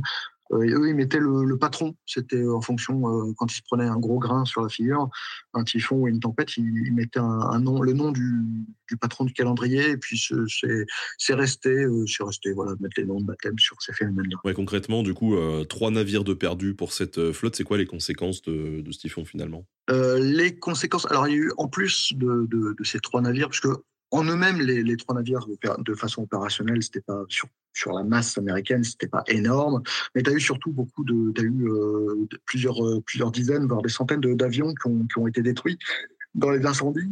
Il y a eu beaucoup de dégâts de, de, navires qui ont dû être déroutés en urgence pour être réparés sur les, dans les différents ateliers à l'atoll. Euh, un petit atoll qui s'appelle l'atoll est, qui est, qui est, ça aussi, on pourrait faire carrément une émission là-dessus. C'est un, les Américains ont, ils ont débarqué, ils, ont débarqué dans un atoll qui était euh, en plein milieu du Pacifique, on va dire, qu'ils ont transformé en, en, immense chantier naval. C'était euh, la plus grande, presque la plus grande base navale américaine euh, dans, le Pacifique. C'était un petit atoll qu'ils ont transformé en, en immense. En, il y avait même des marquants de glace et tout. C'était. Et, et, ils ont envoyé une, grosse partie de la flotte à ce moment-là pour, pour se réparer. Au niveau opérationnel conduit de la guerre, ça n'a pas eu d'impact globalement, puisque la flotte, la flotte japonaise ne constituait plus un danger à ce moment-là. Tout avait été quasiment détruit euh, les mois précédents, euh, en octobre du, de la même année, donc trois mois avant. En revanche, si on peut penser que si c'était arrivé un petit peu, un petit peu avant, euh, ça aurait pu effectivement poser problème. Mais... Euh, Alors, un autre euh, chapitre de ton livre, tu l'as évoqué tout à l'heure, c'est la bataille du Cap Nord. Alors, est-ce que tu peux revenir sur cet épisode-là? Tiens, quand est-ce que ça a eu lieu? À quel endroit? On s'imagine que c'est pas au sud. bon, ça pourrait être à des Cap Nord dans le sud, hein, mais tu. Es toujours au nord de quelque chose. Euh, alors ça, c'est une bataille euh, qui est assez, euh, assez passionnante. Alors pour le contexte, quand, quand l'URSS se fait envahir pendant l'opération Barbarossa en juin 41, Staline appelle à l'aide. Il appelle les États-Unis et l'Angleterre à l'aide. très vite, les Anglais et les Américains envoient de l'aide par, par le programme Land-Lease, donc le, le, fameux pré-bail. donc ils envoient du matériel. Au début, il n'y a pas grand-chose, et puis ça, il n'y a pas grand-chose. Il, y a, quelques avions, il y a quelques chars, c'est assez symbolique. mais il faut bien l'acheminer, ce, matériel. Et l'une des routes d'acheminement de, ce matériel passe par, le Cap Nord. Donc le Cap Nord, c'est à la pointe septentrionale de la Norvège. Euh, c'est vraiment là, tu es, au port de, de l'Antarctique. Euh, et sauf que la problématique, c'est que la Norvège est occupée par euh, l'Allemagne nazie. Et, et c'est une, bande de navigation à cet endroit-là, le Cap Nord, qui est très restreint, puisque tu as les côtes norvégiennes au sud, et juste un peu plus au nord, notamment en hiver, tu as la banquise. tu ne peux plus naviguer, tu ne peux pas aller plus nord. Donc, à la pire période de l'année, en hiver, tu as une bande de 250 nautiques ça fait à peu près, on va dire globalement 600 km, 500-600 km, et ça correspond pour un navire de guerre euh, type euh, Scharnhorst, euh, Tirpitz, à pour aller en plein milieu à une demi-journée de navigation. Donc, ce qui s'est passé, c'est que Hitler a ordonné à la Kriegsmarine de se positionner mais également à la Luftwaffe, les bombardiers allemands, de se positionner pour intercepter les convois. Donc il y a eu, euh, il y a eu très vite des convois, des, navires coulés. Euh, des, convois coulés. Il y, a, le, fameux, le fameux convoi PQ-17. Donc, avais, euh, ça partait d'Angleterre et d'Islande et ça allait jusqu'à soit Archangelsk, soit à Mourmansk, suivant la situation des, glaces, pour, pour aller après pour être acheminé sur, le front ou dans les usines soviétiques. Et, donc voilà le contexte. Et, la marine allemande va envoyer tout, tous les navires qui étaient censés, qui étaient destinés initialement euh, à couler les convois britanniques dans l'Atlantique, ils vont les envoyer euh, en mer du Nord, euh, en mer du Nord et en Norvège pour intercepter ces navires. alors pendant longtemps, avec la doctrine de non-emploi et les, les, gros navires, le Tirpitz ne, ne sortait pas ou très peu des fjords. Il restait bloqué dans son fjord euh, pareil pour Charnort, l'idée c'était de le faire sortir uniquement s'il y avait une opportunité immanquable. Euh, parce que s'il y avait un risque de force ennemie, la, doctrine c'était vous ne sortez pas. Euh, alors forcément, ces, navires, ces convois étaient escortés, sauf pendant une période, parce que, parce que la, la, problématique c'était que les Alliés ne pouvaient pas être partout il n'y avait pas, pas de moyens. Euh, il fallait, il faut, se rendre compte qu'en 42, euh, tu as le, Pacifique, euh, tu as la bataille atlantique contre les sous-marins. Il y a l'opération Torche, le débarquement en Afrique du Nord, qui, avait, qui demandé des moyens considérables. Et il y avait aussi l'escorte euh, il y avait la présence normale, euh, les patrouilles à gauche à droite, et il y avait, euh, également l'escorte des convois vers l'Union soviétique. Donc au début, ils n'avaient pas assez de moyens pour, assurer partout. Et en juin 42, s'est passé l'attaque dramatique du convoi PQ-17. Donc c'était des, des, cargos civils, hein, armés par des civils avec un commandement militaire, qui s'est fait, couler quasiment intégralement par les Allemands. Euh, ils, ont, euh, ils ont mis un terme temporaire pendant quelques mois à ces convois-là, euh, parce qu'ils n'arrivaient pas, ils n'avaient pas assez de moyens pour, pour les escorter. Et ils ont repris, ils ont repris fin 42, à partir de septembre et, après. et en 43, là, la, puissance industrielle, l'Allemagne recule, la puissance industrielle alliée reprend le dessus, et ils ont des moyens, beaucoup plus de moyens pour escorter les convois, notamment vers l'Union soviétique. Et la bataille du Cap Nord, c'est euh, le dernier cuirassé allemand, parce qu'il y, a encore Tirpitz qui est dans les fjords euh, allemands, mais il est endommagé et il peut pas, globalement, il, n'est est plus opérationnel. Mais il reste le Scharnhorst, qui est le dernier euh, cuirassé qui date de 1936, le dernier cuirassé et qui sort pour intercepter un convoi euh, dans des conditions donc qui sort en décembre, fin décembre pour Noël 1943, euh, euh, et, c'est le dernier engagement entre cuirassés, entre deux cuirassés. Il n'y en a pas eu beaucoup pendant, la guerre, il n'y en a quasiment, quasiment pas eu.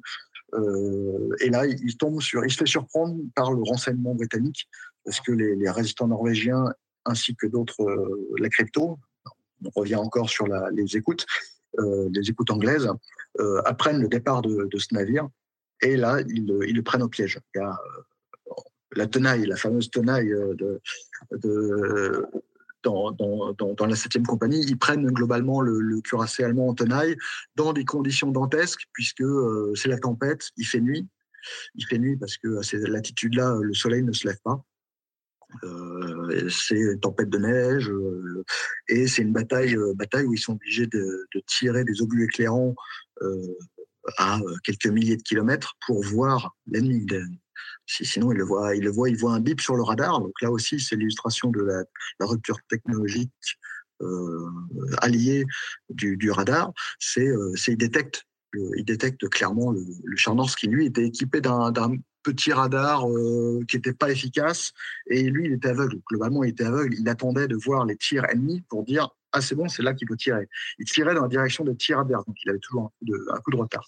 Mais euh, ça donne lieu à une, bataille assez épique où, euh, où les, les, Britanniques, même avec leur avantage technologique et du renseignement, ont failli, ont failli pas réussir à le couler le cuirassé parce qu'il a failli s'échapper quand même. Alors, tu nous parlais de l'importance aussi de, de l'humain et que toi, c'est ce qui t'anime aussi dans ces, dans ces batailles navales-là. On a une idée de l'état d'esprit un petit peu de l'équipage allemand ou pas? Ils sont plutôt en mode euh, on est les derniers, euh, vaille que vaille, euh, on va tous les défoncer ou alors ils sont plutôt en mode bon, ça fait chier, on y va.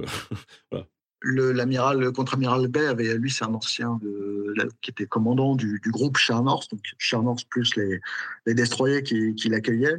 Euh, lui, c'est un ancien commandant de destroyer, euh, donc lui, il avait vraiment une, était vraiment inquiet pour, la petite escorte qui, l'accompagnait, et il avait vraiment ça. Euh, c'est ce qu'il a perdu, puisqu'il était tellement inquiet pour ces petits destroyers qu'il a communiqué et qu'il a demandé confirmation par radio. Il a demandé confirmation de, sa mission en pleine mer, alors qu'il était déjà parti, et c'est ce qu'il a euh, perdu euh, en partie, c'est que cette communication a été interceptée par les Britanniques. Donc là, on a vraiment encore un exemple de l'entropie, de l'erreur humaine qui, change tous les plans. Parce qu'il est très probable, parce que, que ce qu'il faut savoir, c'est que pour pas mettre en danger les, les résistants locaux, euh, les, Britanniques attendaient souvent d'avoir des doubles, des confirmations de double source, euh, une source d'écoute et une source humaine.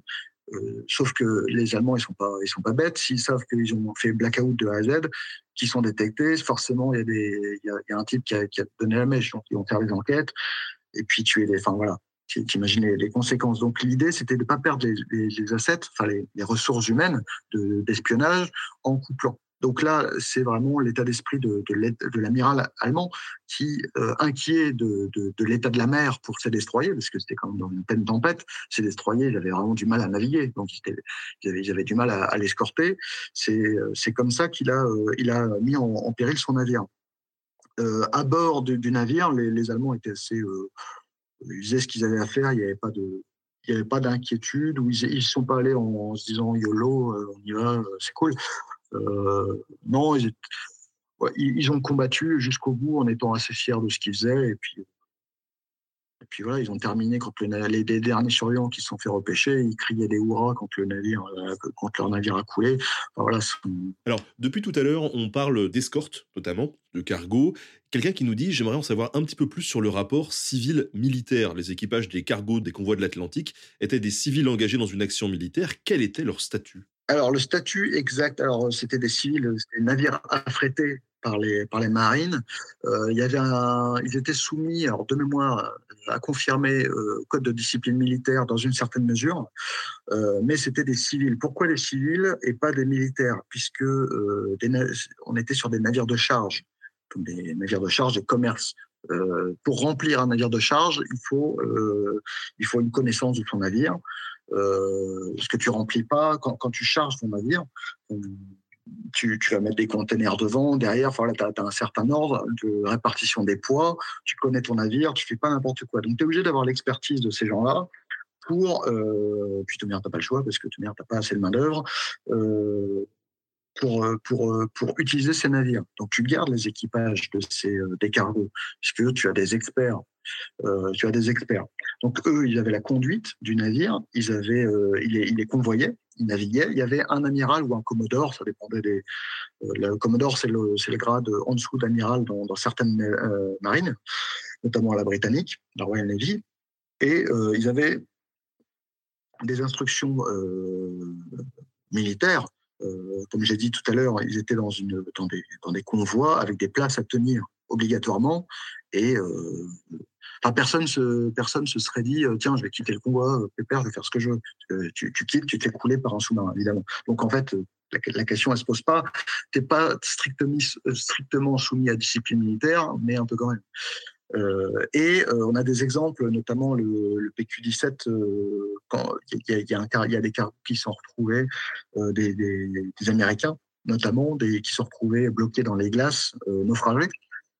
Avec des caisses, des caisses qui étaient sur, sur la banquise, avec de l'armement destiné aux soviétiques, qui sont retrouvés euh, nez à nez avec des soldats, euh, des soldats russes qui leur braquaient leur, leur pistolet dessus en disant euh, vous allez terminer le convoi et tout ça. Et les autres, ils c'est bon, fais ce que tu as à faire, on s'en fiche. Nous, on est civils, on s'est fait couler. Enfin voilà, il n'y avait pas. C'était une, une, approche un peu différente. Si tu veux, c'était, ils n'allaient pas obéir aux ordres jusqu'au bout. voilà, voilà. c'était, c'était pas des mercenaires non plus, mais ils étaient affrétés par, par, les, par les marines, dans un cadre militaire et euh, encadré par une, partie de discipline militaire. Une troisième histoire qu'on peut euh, teaser un petit peu de ton bouquin, c'est euh, celle de l'évasion du Jean Barthes. Jean Bart, oui. Alors, Jean Bart, Jean Bart, euh, c'est le Bart euh, Simpson, ça m'a. Ouais, bah ouais, ouais, bon, on pourrait faire des montages sympas, j'ai jamais pensé. alors, ça, c'est une histoire assez étonnante. Pareil, c'est l'histoire d'un homme. Euh, alors, moi, j'ai trouvé peu de sources là-dessus, c'est le problème avec cette histoire. Enfin, c'est le problème, j'ai trouvé des. Il y, a peu de sources parce qu'il y a, c'est anecdotique. un petit, enfin, c'est un c'est une petite histoire humaine qui est, assez étonnante. C'est un commandant, donc le, Jean Bar, c'était un des cuirassés ultramoderne qui a été construit, euh, dont la, construction a été lancée vraiment sur la fin, euh, euh sur juste avant le début, de la guerre. Euh, c'était cuirassé de 35 000 tonnes. C'était le, frère, le navire, le sister ship du Richelieu, euh, qui devait être construit pour navire français, tout à fait, qui devait être construit à, qui était construit à Saint-Nazaire, euh, dans l'embouchure de la Loire, pour contrer. Euh, le but était de contrer les navires euh, italiens, donc les, navires, les cuirassés italiens, les Veneto, etc., et également les, cuirassés, les cuirassés Tirpitz et Bismarck. Or, il n'y avait pas de cale de construction, tout était pris. Parce que pour construire des navires, il faut des cales, il faut des, des, des formes de radoux, il faut une grosse infrastructure et on a créé euh, à Saint-Nazaire un, bassin, euh, un bassin spécial juste pour lui. Sauf que euh, bah, rien n'était fait. Il fallait aussi, en plus de créer le bassin, il fallait percer un chenal. donc, alors comment on construit un navire on, fait une forme, c'est-à-dire qu'on fait, c'est comme si on faisait une, coque, une coque en béton, et à l'intérieur on va construire au fur et à mesure le navire. et quand il est prêt, quand il est étanche, etc., on va mettre de l'eau dans ce bassin globalement euh, il va flotter et après on termine la construction. Euh, je fais schématiquement. celui-là en plus, ce, bassin avait des caractéristiques techniques spécifiques, euh, mais on s'en fiche. pas pour le, c'est du détail. Donc on le met à flot. On peut le mettre à flot d'une autre manière, mais là, il était à flot et il y avait une écluse devant, une porte, ce qu'on appelle, ce qu'on appelle une porte.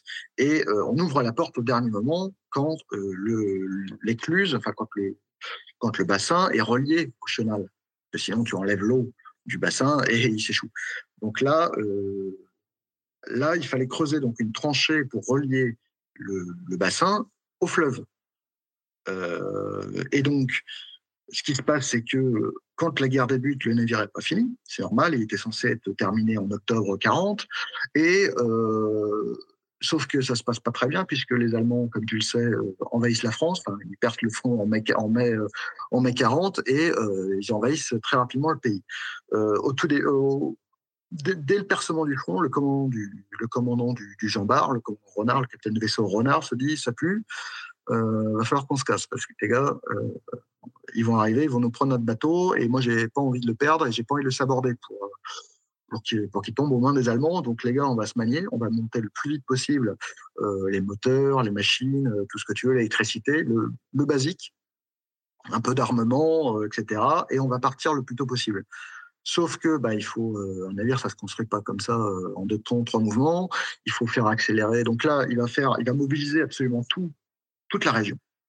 il va même, il va aller à Paris pour obtenir des en pleine en pleine en pleine débâcle. Il va à Paris dans les ministères, il y a les cartons, les mecs sont en train de brûler les papiers. Enfin, c'est pour obtenir une signature d'un ministre parce que euh, parce qu'il faut euh, dire euh, il faut demander des moyens supplémentaires à l'amiral de Lorient qui lui donne des moyens. Donc tous les ouvriers du coin, il y a quand même 3500 ouvriers du coin qui, qui, vont travailler 24 heures sur 24 pendant, pendant un peu moins d'un mois pour, pour terminer le navire, pour terminer et pour, pour draguer le chenal et qui va être terminé vraiment dans les dernières heures. Et euh, il va réussir à s'échapper alors que les Allemands ils sont à quelques kilomètres euh, le 19 juin euh, parce qu'il y a une date butoir, c'est la, date du 19 juin à une la marée haute. Et s'il loupe cette marée, eh ben, il est bloqué jusqu'à mi-juillet parce qu'il fallait qu'il y ait assez d'eau pour soulever le navire, pour passer au-dessus des, des, de la caillasse, des rochers, pour, pour s'échapper. Donc là, euh, il, a, il a mobilisé vraiment tout son monde, c'est que ce soit son équipage ou euh, les ouvriers. Et même quand Pétain euh, a dit on arrête, on arrête les frais, je vais demander armistice, il a dit au gars non, non, on s'en va. On s'en va et il a continué jusqu'au jusqu'au petit matin du 19 et il s'est enfui avec son bateau jusqu'à jusqu'à Casablanca. Et du coup, qu'est-ce qui est devenu après? Alors après, il est resté à Casablanca parce qu'à Casablanca, il n'y avait, il y avait aucune aucune infrastructure pour terminer le navire, parce que c'est un navire qui n'était pas terminé. Il avait qu'une tourelle euh, principale sur deux. Il avait, euh, il lui manquait plein de choses. Et euh, il va végéter, il va pas pouvoir s'entraîner. Il reste, c'est vraiment une, moule sur un quai. Et il va se faire attaquer par la flotte américaine en, pendant l'opération Torche en novembre 42. Il va répliquer puisqu'il est, attaqué. Enfin, pendant deux trois jours, il va répliquer. Par sa seule tourelle et il va se faire un peu bombarder, il va, subir des, bons dégâts euh, qui, qui, va le mettre hors de combat globalement. Et, euh, et puis il sera renfloué après la guerre, il sera, euh, il sera transformé en super cuirassé antiaérien assez tard, mais globalement après, en dehors du 19 juin, il n'aura pas de, et de, et de l'opération Torche, il, il, sert pas à grand, et c'est un navire qui n'a pas servi à grand chose. Il y a quelqu'un dans le, dans le chat qui nous dit que c'est le dernier cuirassé de l'histoire navale à rentrer officiellement en service en 1955. Oui, c'est ça. pour en revenir à la, à la Seconde Guerre mondiale, est-ce qu'on a une idée de combien de marins sont morts pendant la guerre? Euh, Non, comme ça, à brûle pour point, j'ai pas regardé. Euh, c'était des pertes assez importantes en termes de pourcentage. Alors pas dans l'absolu, parce que là on pas de, de, de, débats en ce moment avec des nombres, des millions de morts russes sur le front de l'Est, etc. Euh, alors ce sont pas les mêmes, ordres de grandeur que les armées terrestres. Mais euh, en fait, dès, que tu as un navire qui coule, tu as forcément un pourcentage de, marins tués au combat qui est énorme. Sur l'Indianapolis, dans le dernier chapitre, euh, il y, a, y a les, les 4-5e qui, qui, y passent. Il y a 300 morts dans l'attaque euh, et tu as encore 400-500 morts ou un peu plus en mer pendant les 5 jours qu'ils ont passé à dériver. Ils sont tués par des requins, et ça, ils, ils, sont morts de blessures, ils se noient. Enfin voilà. Donc j'ai pas les chiffres exacts, mais euh, je dirais que c'est pas comme ça qu'il faut raisonner. Euh, je dirais plutôt en quel est euh, quel est l'impact de quand un navire coule, combien de pourcentage de, l'équipage euh, y passe. Tu as un côté, euh, tu parlais des tanks tout à l'heure, c'est un petit peu le même principe. On n'a pas les sous-marins aussi. Quand le sous-marin coule, t'as pas un seul survivant. Ou alors, c'est qu'il était en surface et qu'il y a un mec qui a réussi à. Enfin, je veux dire, c'est que tu as un taux de perte qui est énorme quand, quand tu prends un, quand tu coules. Voilà. Je pense que c'est plutôt comme ça. C'est pour ça que la, marine, enfin, les, Marines sont des. C'est vraiment un monde un, petit peu à part euh, par rapport aux autres. Enfin, les questions qu'on pose pour, euh, pour l'armée de terre ne seront pas celles. Enfin, on, peut, on, peut, les poser, mais je veux dire, ne seront pas les mêmes types de réponses qu'on aura euh, avec, euh, avec l'armée de terre. Que penses-tu du film Das Boot alors Das Boot, c'est la référence, euh, c'est la référence de l'histoire navale de la Seconde Guerre mondiale. Il y en a pas beaucoup des, il n'y a pas beaucoup de films déjà qui se passent sur le domaine naval. Euh, c'est tiré de c'est tiré d'un roman d'ailleurs euh, mais c'est le seul qui est réaliste euh, du point de vue technique et euh, il y a toujours des petites euh, des, petites des, petites invraisemblances à la fin la Rochelle se fait bombarder par des, des, chasseurs bombardiers ou des, petits enfin là ce sont vraiment des petits détails mais on s'en fiche complètement parce que le, le film est assez incroyable du point de vue humain. On ressent vraiment le, le stress des, le stress des hommes face à l'incertitude. On est dans le sous-marin, on, a, peu d'informations, mais ils s'agacent. Il, y a quelque chose qui est très très vrai, c'est que qui, est très bien fait dans la version longue qui dure quand même, je crois, 4h30, donc il faut se le farder. Il euh, faut le voir en allemand hein, pour bien. Euh, tu, mets des petites lumières rouges euh, pour, pour te mettre dans l'ambiance. Mais c'est l'attente. C'est l'attente, c'est ce dont on parlait au début d'émission. C'est la complexité d'appréhender la guerre navale, c'est que tu passes plein de temps à attendre. À attendre une opportunité, à attendre qu'il se passe quelque chose. Il faut savoir que. Hitler avait donné priorité à, la Kriegsmarine, euh, à la, à Luftwaffe, à l'aviation, y compris pour le domaine naval. Euh, c'est-à-dire qu'il avait au début pas alloué de moyens aériens, euh, c'était les guerres d'ego dans les grands chefs, les grands chefs nazis. C'était Göring ne voulait pas donner des avions pour aider la marine. Alors, du coup, les, sous-marins allemands se retrouvaient avec très peu d'informations, euh, où étaient les convois, etc. Euh, et si tu veux, un sous-marin, tu es très bas sur l'eau. Euh, quand es, même quand tu es, enfin, es en surface, tu ne vas pas très loin. Donc, tu as du mal, à, part si tu repères les fumées, enfin, les, fumées d'échappement des, cargos au loin, tu as, as, vraiment du mal à repérer, tu as très peu d'informations.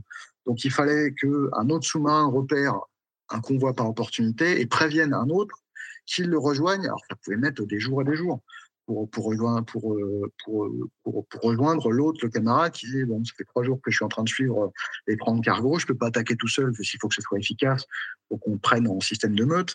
Et euh, il y, y, a plusieurs exemples comme ça dans le, dans le film qui sont très bien faits, où à un moment, ils se retrouvent, euh, ils sont très peu nombreux, euh, il n'y a pas beaucoup de, sous-marins. L'autre, il l'appelle, il dit J'ai trouvé un super, un super convoi, il faut que tu me rejoignes. L'autre, il fait ses calculs sur. On parlait de vecteurs, pour, euh, de vecteurs tout à l'heure, deux vecteurs qui, avec des roues de vitesse qui doivent s'intercepter pour, pour faire une bataille sur des temps longs. C'est plusieurs jours, plusieurs, voire parfois plusieurs semaines plusieurs jours, on va dire.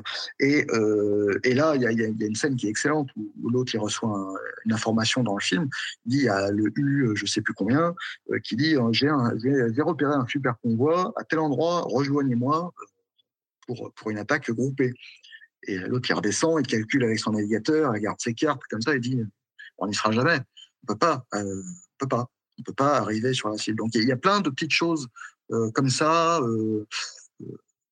les, gens qui craquent, euh, les, les, les bruits d'ambiance, euh, la, promiscuité aussi qui est très bien faite, les, les mecs qui, les mecs qui larguent une caisse euh, au milieu des autres. Enfin, tu vois, c'est toute cette ambiance là. quand tu as un navire, tu vois, t'es pas chez toi, tu es, en permanence, tu as 70 personnes qui sont dans un espace ultra restreint, avec les, la sueur, les mecs qui peuvent pas se raser, il y a un toilette pour, pour 40 personnes, il y a des, tu vois, y a, ça, c'est très, très bien euh, rendu. voilà, c'est le seul vraiment euh, navire. Il y, a, il y a une autre tentative récente euh, qui s'appelle une histoire de convoi, puisqu'on parlait de convoi Greyhound. Ah oui. avec Tom Hanks, qui a le mérite d'exister, puisqu'il met la lumière, ce qu'on parle jamais des navires de surface. moi, c'est ce que j'ai beaucoup souhaité faire dans mon livre, c'est parler des, des, des, types qui étaient en surface, sur les, les, les destroyers, les croiseurs, et cuirassés, on parle rarement d'eux. Euh, donc c'est à tous ces hommes-là que je voulais rendre hommage, euh, même si j'ai une histoire de sous-marin euh, obligatoire. Enfin voilà, parce que, l'histoire est intéressante. Mais voilà, et Greyhound est pas mal parce qu'il met, il met ce sujet-là sur la table. On n'en parle pas beaucoup, mais c'est bourré d'invraisemblance. c'est bourré d'invraisemblance. Alors c'est pareil, c'était comme ton émission sur Napoléon il y a quelques jours, sur la part de la, réalité dans le, dans, le film. Mais euh, donc effectivement, moi j'ai un, regard très technique sur, sur ces trucs-là, mais quand tu as le maître d'hôtel qui arrive par, euh, en, tenue blanche avec le, plateau de café en passerelle, en pleine action de combat par mer 4, euh, c'est-à-dire mer 4, c'est une échelle de, mer, c'est une échelle de, taille de, vague en fait. ça va de 0 à, plus, de, plus de 12 mètres, plus, plus de 18 mètres. Enfin, je me souviens plus de mon échelle d'ailleurs. Euh, mais voilà, il arrive, il est en plein dans l'action, et puis euh, tu as, le type qui arrive avec, son, avec, son, avec sa, tasse de thé pour le, pour le commandant. Quoi. Bon, il y a des trucs, c'est un peu gros. Et puis, euh, mais voilà, c'est assez. Bah, c'est des détails que c'est toi quand t'es dedans, euh, clairement tu te dis ouais, arrêtez, alors que le, gars lambda euh, il s'en fout en fait. oui, tout à fait. Le navire est toujours face à la houle. Il, fait 3, 300, il fait 20 000 virages, mais toujours face à la houle. Donc voilà, c'est des petits, petits détails techniques qui sont difficiles à appréhender pour quelqu'un qui a, jamais mis un pied sur un bateau. Mais le, navire, le, film a le mérite d'exister. Donc déjà, ça c'est un très bon point parce qu'il n'y en a pas beaucoup. je ne vais pas parler de Battleship. le, le nanar, euh, le, le, cuirassé américain euh, se bat contre des aliens dans le Pacifique. Euh, mais c'est pas fou. C'est pas fou. Même d'un point de vue cinématographique, c'est pas fou. Mais il y, a une manœuvre avec l'encre quand il balance l'océan pour, pour virer sur place.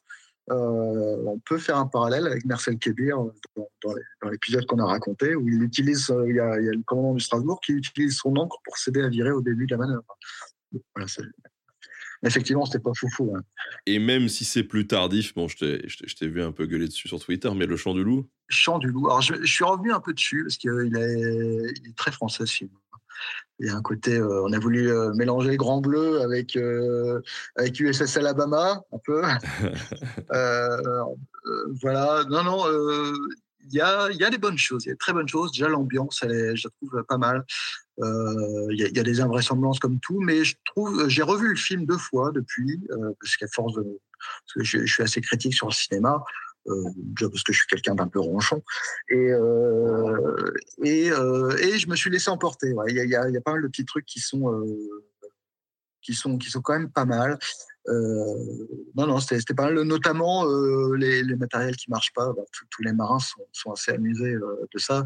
Au début, il y, a un ordinateur qui marche pas. Là, et Omar Sy il y a, ou à la fin d'ailleurs, il y a, l'amiral qui monte dans, dans, le sous-marin et puis euh, il, dit, euh, il dit au gars, euh, l'ordinateur, pourquoi il est cassé et, si, pourquoi ça pourquoi ça marche pas Et puis il y a Marseille qui dit, on est dans la marine française, amiral. C'est-à-dire que nous, on a, toujours des petits trucs qui marchent pas, encore que bon, c'est peut-être c'est une caricature, mais il y a souvent des petits trucs qui marchent pas et puis bon, bah, on fait ça, quoi. On avance et puis on, répare pas tout de suite parce que ben il n'y a pas les sous, alors que le matériel n'est pas dispo, quoi que ce soit. Donc il y, a plein de petits euh, côtés euh, comme ça qui sont, qui sont assez proches de la réalité. Et alors, on nous, on nous cite finalement un autre, un autre film, c'est Octobre Rouge. Ouais, bon, ça c'est euh, c'est le premier film qui est sorti sur le domaine, on va dire, avec Midway dans les années plus mais ouais, c'était une époque où ouais, c'est c'est comment il s'appelle c'est quel écrivain déjà j'ai oublié le c'est euh, Ryan, euh, Ryan euh, c'est Tom Clancy qui a fait ça. Donc forcément, tu as toute la toute l'histoire, le contexte qui est, remarquable. C'est génial. Au niveau scénaristique, c'est extraordinaire. Le, sous-marin ultramoderne qui passe à l'ennemi, qui se fait pourchasser par ses propres forces. C'est non non l'histoire est excellente mais il faut faut pas commencer à regarder les, erreurs techniques parce que là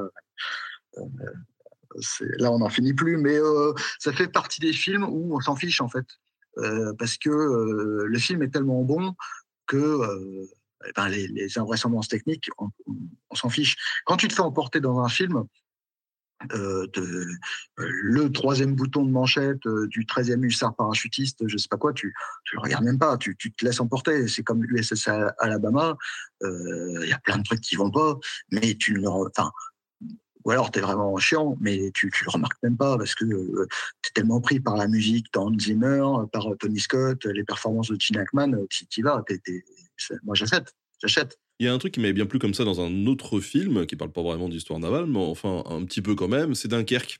Dedans, il y a des scènes où on voit des navires qui se font torpiller et en fait qui coulent en, en 40 secondes, quoi. Bah, pour donner, alors c'est assez variable ça dépend où tape la torpille, ça dépend du type de navire qui est touché, ça dépend du type de torpille. Euh, là, le, pour donner un, dans le, sur l'Indianapolis, il coule en 10 minutes. Euh, il prend deux torpilles. Ce qui est hyper rapide. En fait, c'est hyper rapide. En plus, ils sont de nuit, les mecs, ils sont, ils sont au lit. Enfin, il y a pas une grande partie qui est au lit. Euh, en, fait, en, en une minute, il était déjà perdu parce qu'il y, a la, coque, l'avant la, il y a la proue qui, qui, qui, est perdue, qui s'arrache. et l'eau l'eau envahit le, navire, donc ils sont perdus. comme ils continuent à, avancer assez vite, l'eau s'engouffre à une vitesse phénoménale dans le navire, il est, il est tout de suite perdu. Donc il coule en 10 minutes, mais il coule formellement en 10 minutes, mais déjà il a déjà chaviré, il est déjà les mecs ils ont déjà sauté par-dessus bord, etc. donc oui, en, euh, à côté, tu as d'autres exemples. Euh, J'avais fait un petit fil sur Twitter sur les, navires avec les, rescapés, les chanceux euh, américains. Tu avais euh, des croiseurs, le New Orleans ou quoi que ce soit, cette, cette classe de navires qui, vers 42, ils se font découper. Ils, perdent une partie de leur, de navire à l'avant. Mais c'est tout. Ils arrivent à rentrer. Il y en a un, ils, ont réussi à colmater avec des, ils ont réussi à colmater avec des avec des, des, des, des, briquets de broc. Et euh, heureusement, il n'y avait pas de houle, il n'y avait pas pas d'état de mer euh, compliqué, mais l'avant se fait totalement dessouder et en marche arrière, ils, sont réussi à rentrer jusqu'à une première base pour faire un premier colmatage d'urgence avec des bouts de avec des rondins de bois, enfin des trucs, c'est habiter le couteau et euh, et ils, ont, ils sont rentrés tract, soit parfois remorqués, soit parfois en marche arrière. Alors ça prend trois semaines jusqu'en Australie, dans un chantier naval, parce que pour, faire des réparations comme ça, il faut, mettre le, navire hors de l'eau, donc dans un bassin. Après, plus tard, ils auront des bassins flottants vraiment là ils pourront faire des réparations dans des lagons, mais ils sont allés euh, jusqu'en Australie en marche arrière pour aller se faire réparer. Donc il y a voilà il y a, plusieurs euh, cas différents d'attaque à la torpille, euh, mais là c'est vraiment un coup de chance quoi. C'est vraiment un coup de chance. Est-ce que tu as entendu, alors peut-être les gens d'Urbaine ou pas, mais le cas d'un navire qui aurait rempli ses cales de, de tonneaux, de réceptacles pleins d'air, qui lui permettait en fait de, continuer à flotter en fait, alors qu'il se faisait trouer la coque? Euh, euh, tu penses à quelque chose en particulier euh, Alors, je, crois que c'était c'était un truc un truc anglais, mais en, fait, le principe alors le principe c'est le ballastage. déballasté ou ballasté, tu, tu remplis tes, tes, tes de vide d'eau pour t'alourdir, t'enfoncer dans, dans l'eau pour euh, augmenter ta stabilité. Euh, c'est comme ça que ça, on paraît Cobra, c'est comme ça que certains navires ont réussi à s'en sortir, parce qu'ils ils ont rempli leur flûte de leur flûte d'eau de mer pour s'alourdir et, résister et être moins moins perméable aux éléments météo. Et au contraire, donc quand tu vides, bah tu forcément tu t'élèves, euh, tu élèves ton ton, ton tirant d'eau, et donc alors je sais pas, ça me dit rien cette histoire. Peut-être que ça existait, je ne sais pas. Mais ça m'étonne un peu, mais je, sais qu'il y a un navire, euh, le Texas, euh, le SS Texas, qui est un cuirassé, euh, un vétéran pendant le débarquement, qui lui a, ballasté une partie de son, bord pour, pour s'incliner d'un côté, pour augmenter la portée de ses canons. Mais voilà, c'est une anecdote assez technique, assez marrante, mais à part ça, je vois pas de, Peut-être, je ne sais pas. Alors, on arrive à la fin de, de cet euh, entretien. Tu nous as déjà euh, euh, conseillé quelques petits bouquins au tout début de l'entretien, mais est-ce que tu aurais d'autres références bibliographiques ou des documentaires Ou c'est vrai qu'on a déjà abordé les films, mais enfin, des trucs que les gens qui nous écoutent pourraient aller, aller consulter pour en savoir plus sur cette, cette marine de guerre? Alors, la Bible généraliste, c'est l'histoire navale de la Seconde Guerre mondiale de Craig Simons aux éditions Perrin qui a fait un petit carton en France. Là. Il a été traduit euh, il y a que deux ans, je crois. C'est euh, l'un des seuls ouvrages généralistes, euh, c'est l'ouvrage généraliste de, référence qui couvre tout le conflit.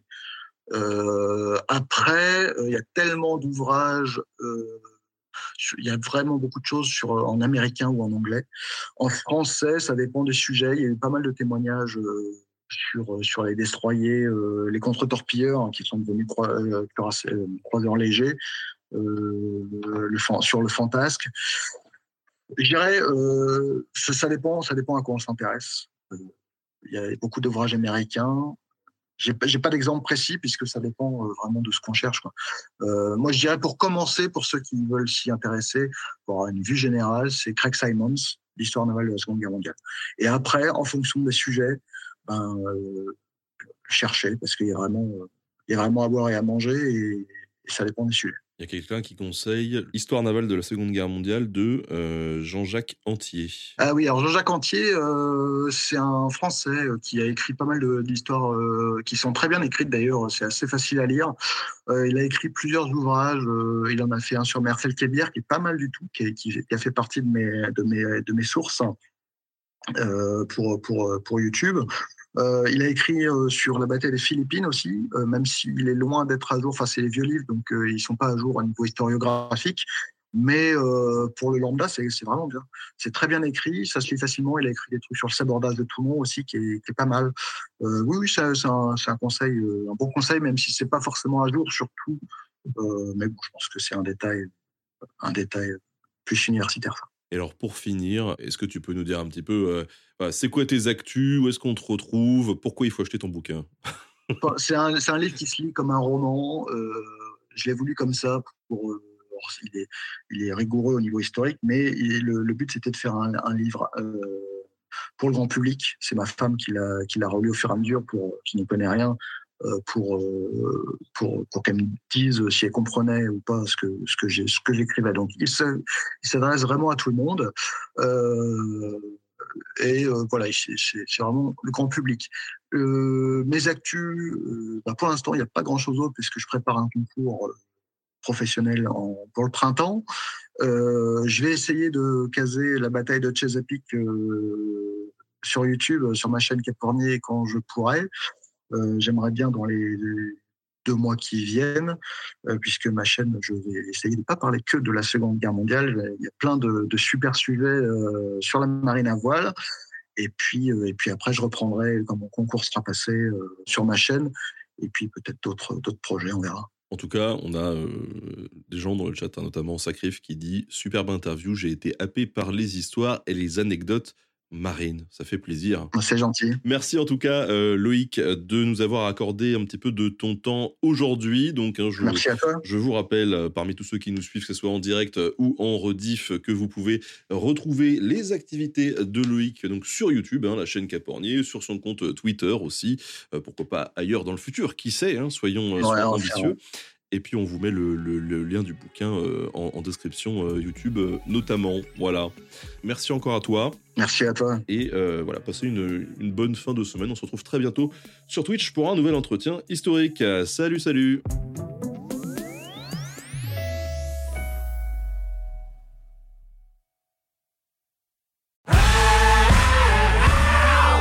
Si vous avez aimé ce podcast, vous aimerez aussi mon autre podcast, Callisto, dans lequel je vous raconte des mythes et des légendes. En attendant que vous nous suiviez sur Castbox, Apple Podcast, Podcast Addict ou toute autre plateforme qui propose cette fonction, n'hésitez pas à vous abonner. Vous pouvez même nous laisser une note et, soyons fous, un petit commentaire, je le lirai avec plaisir.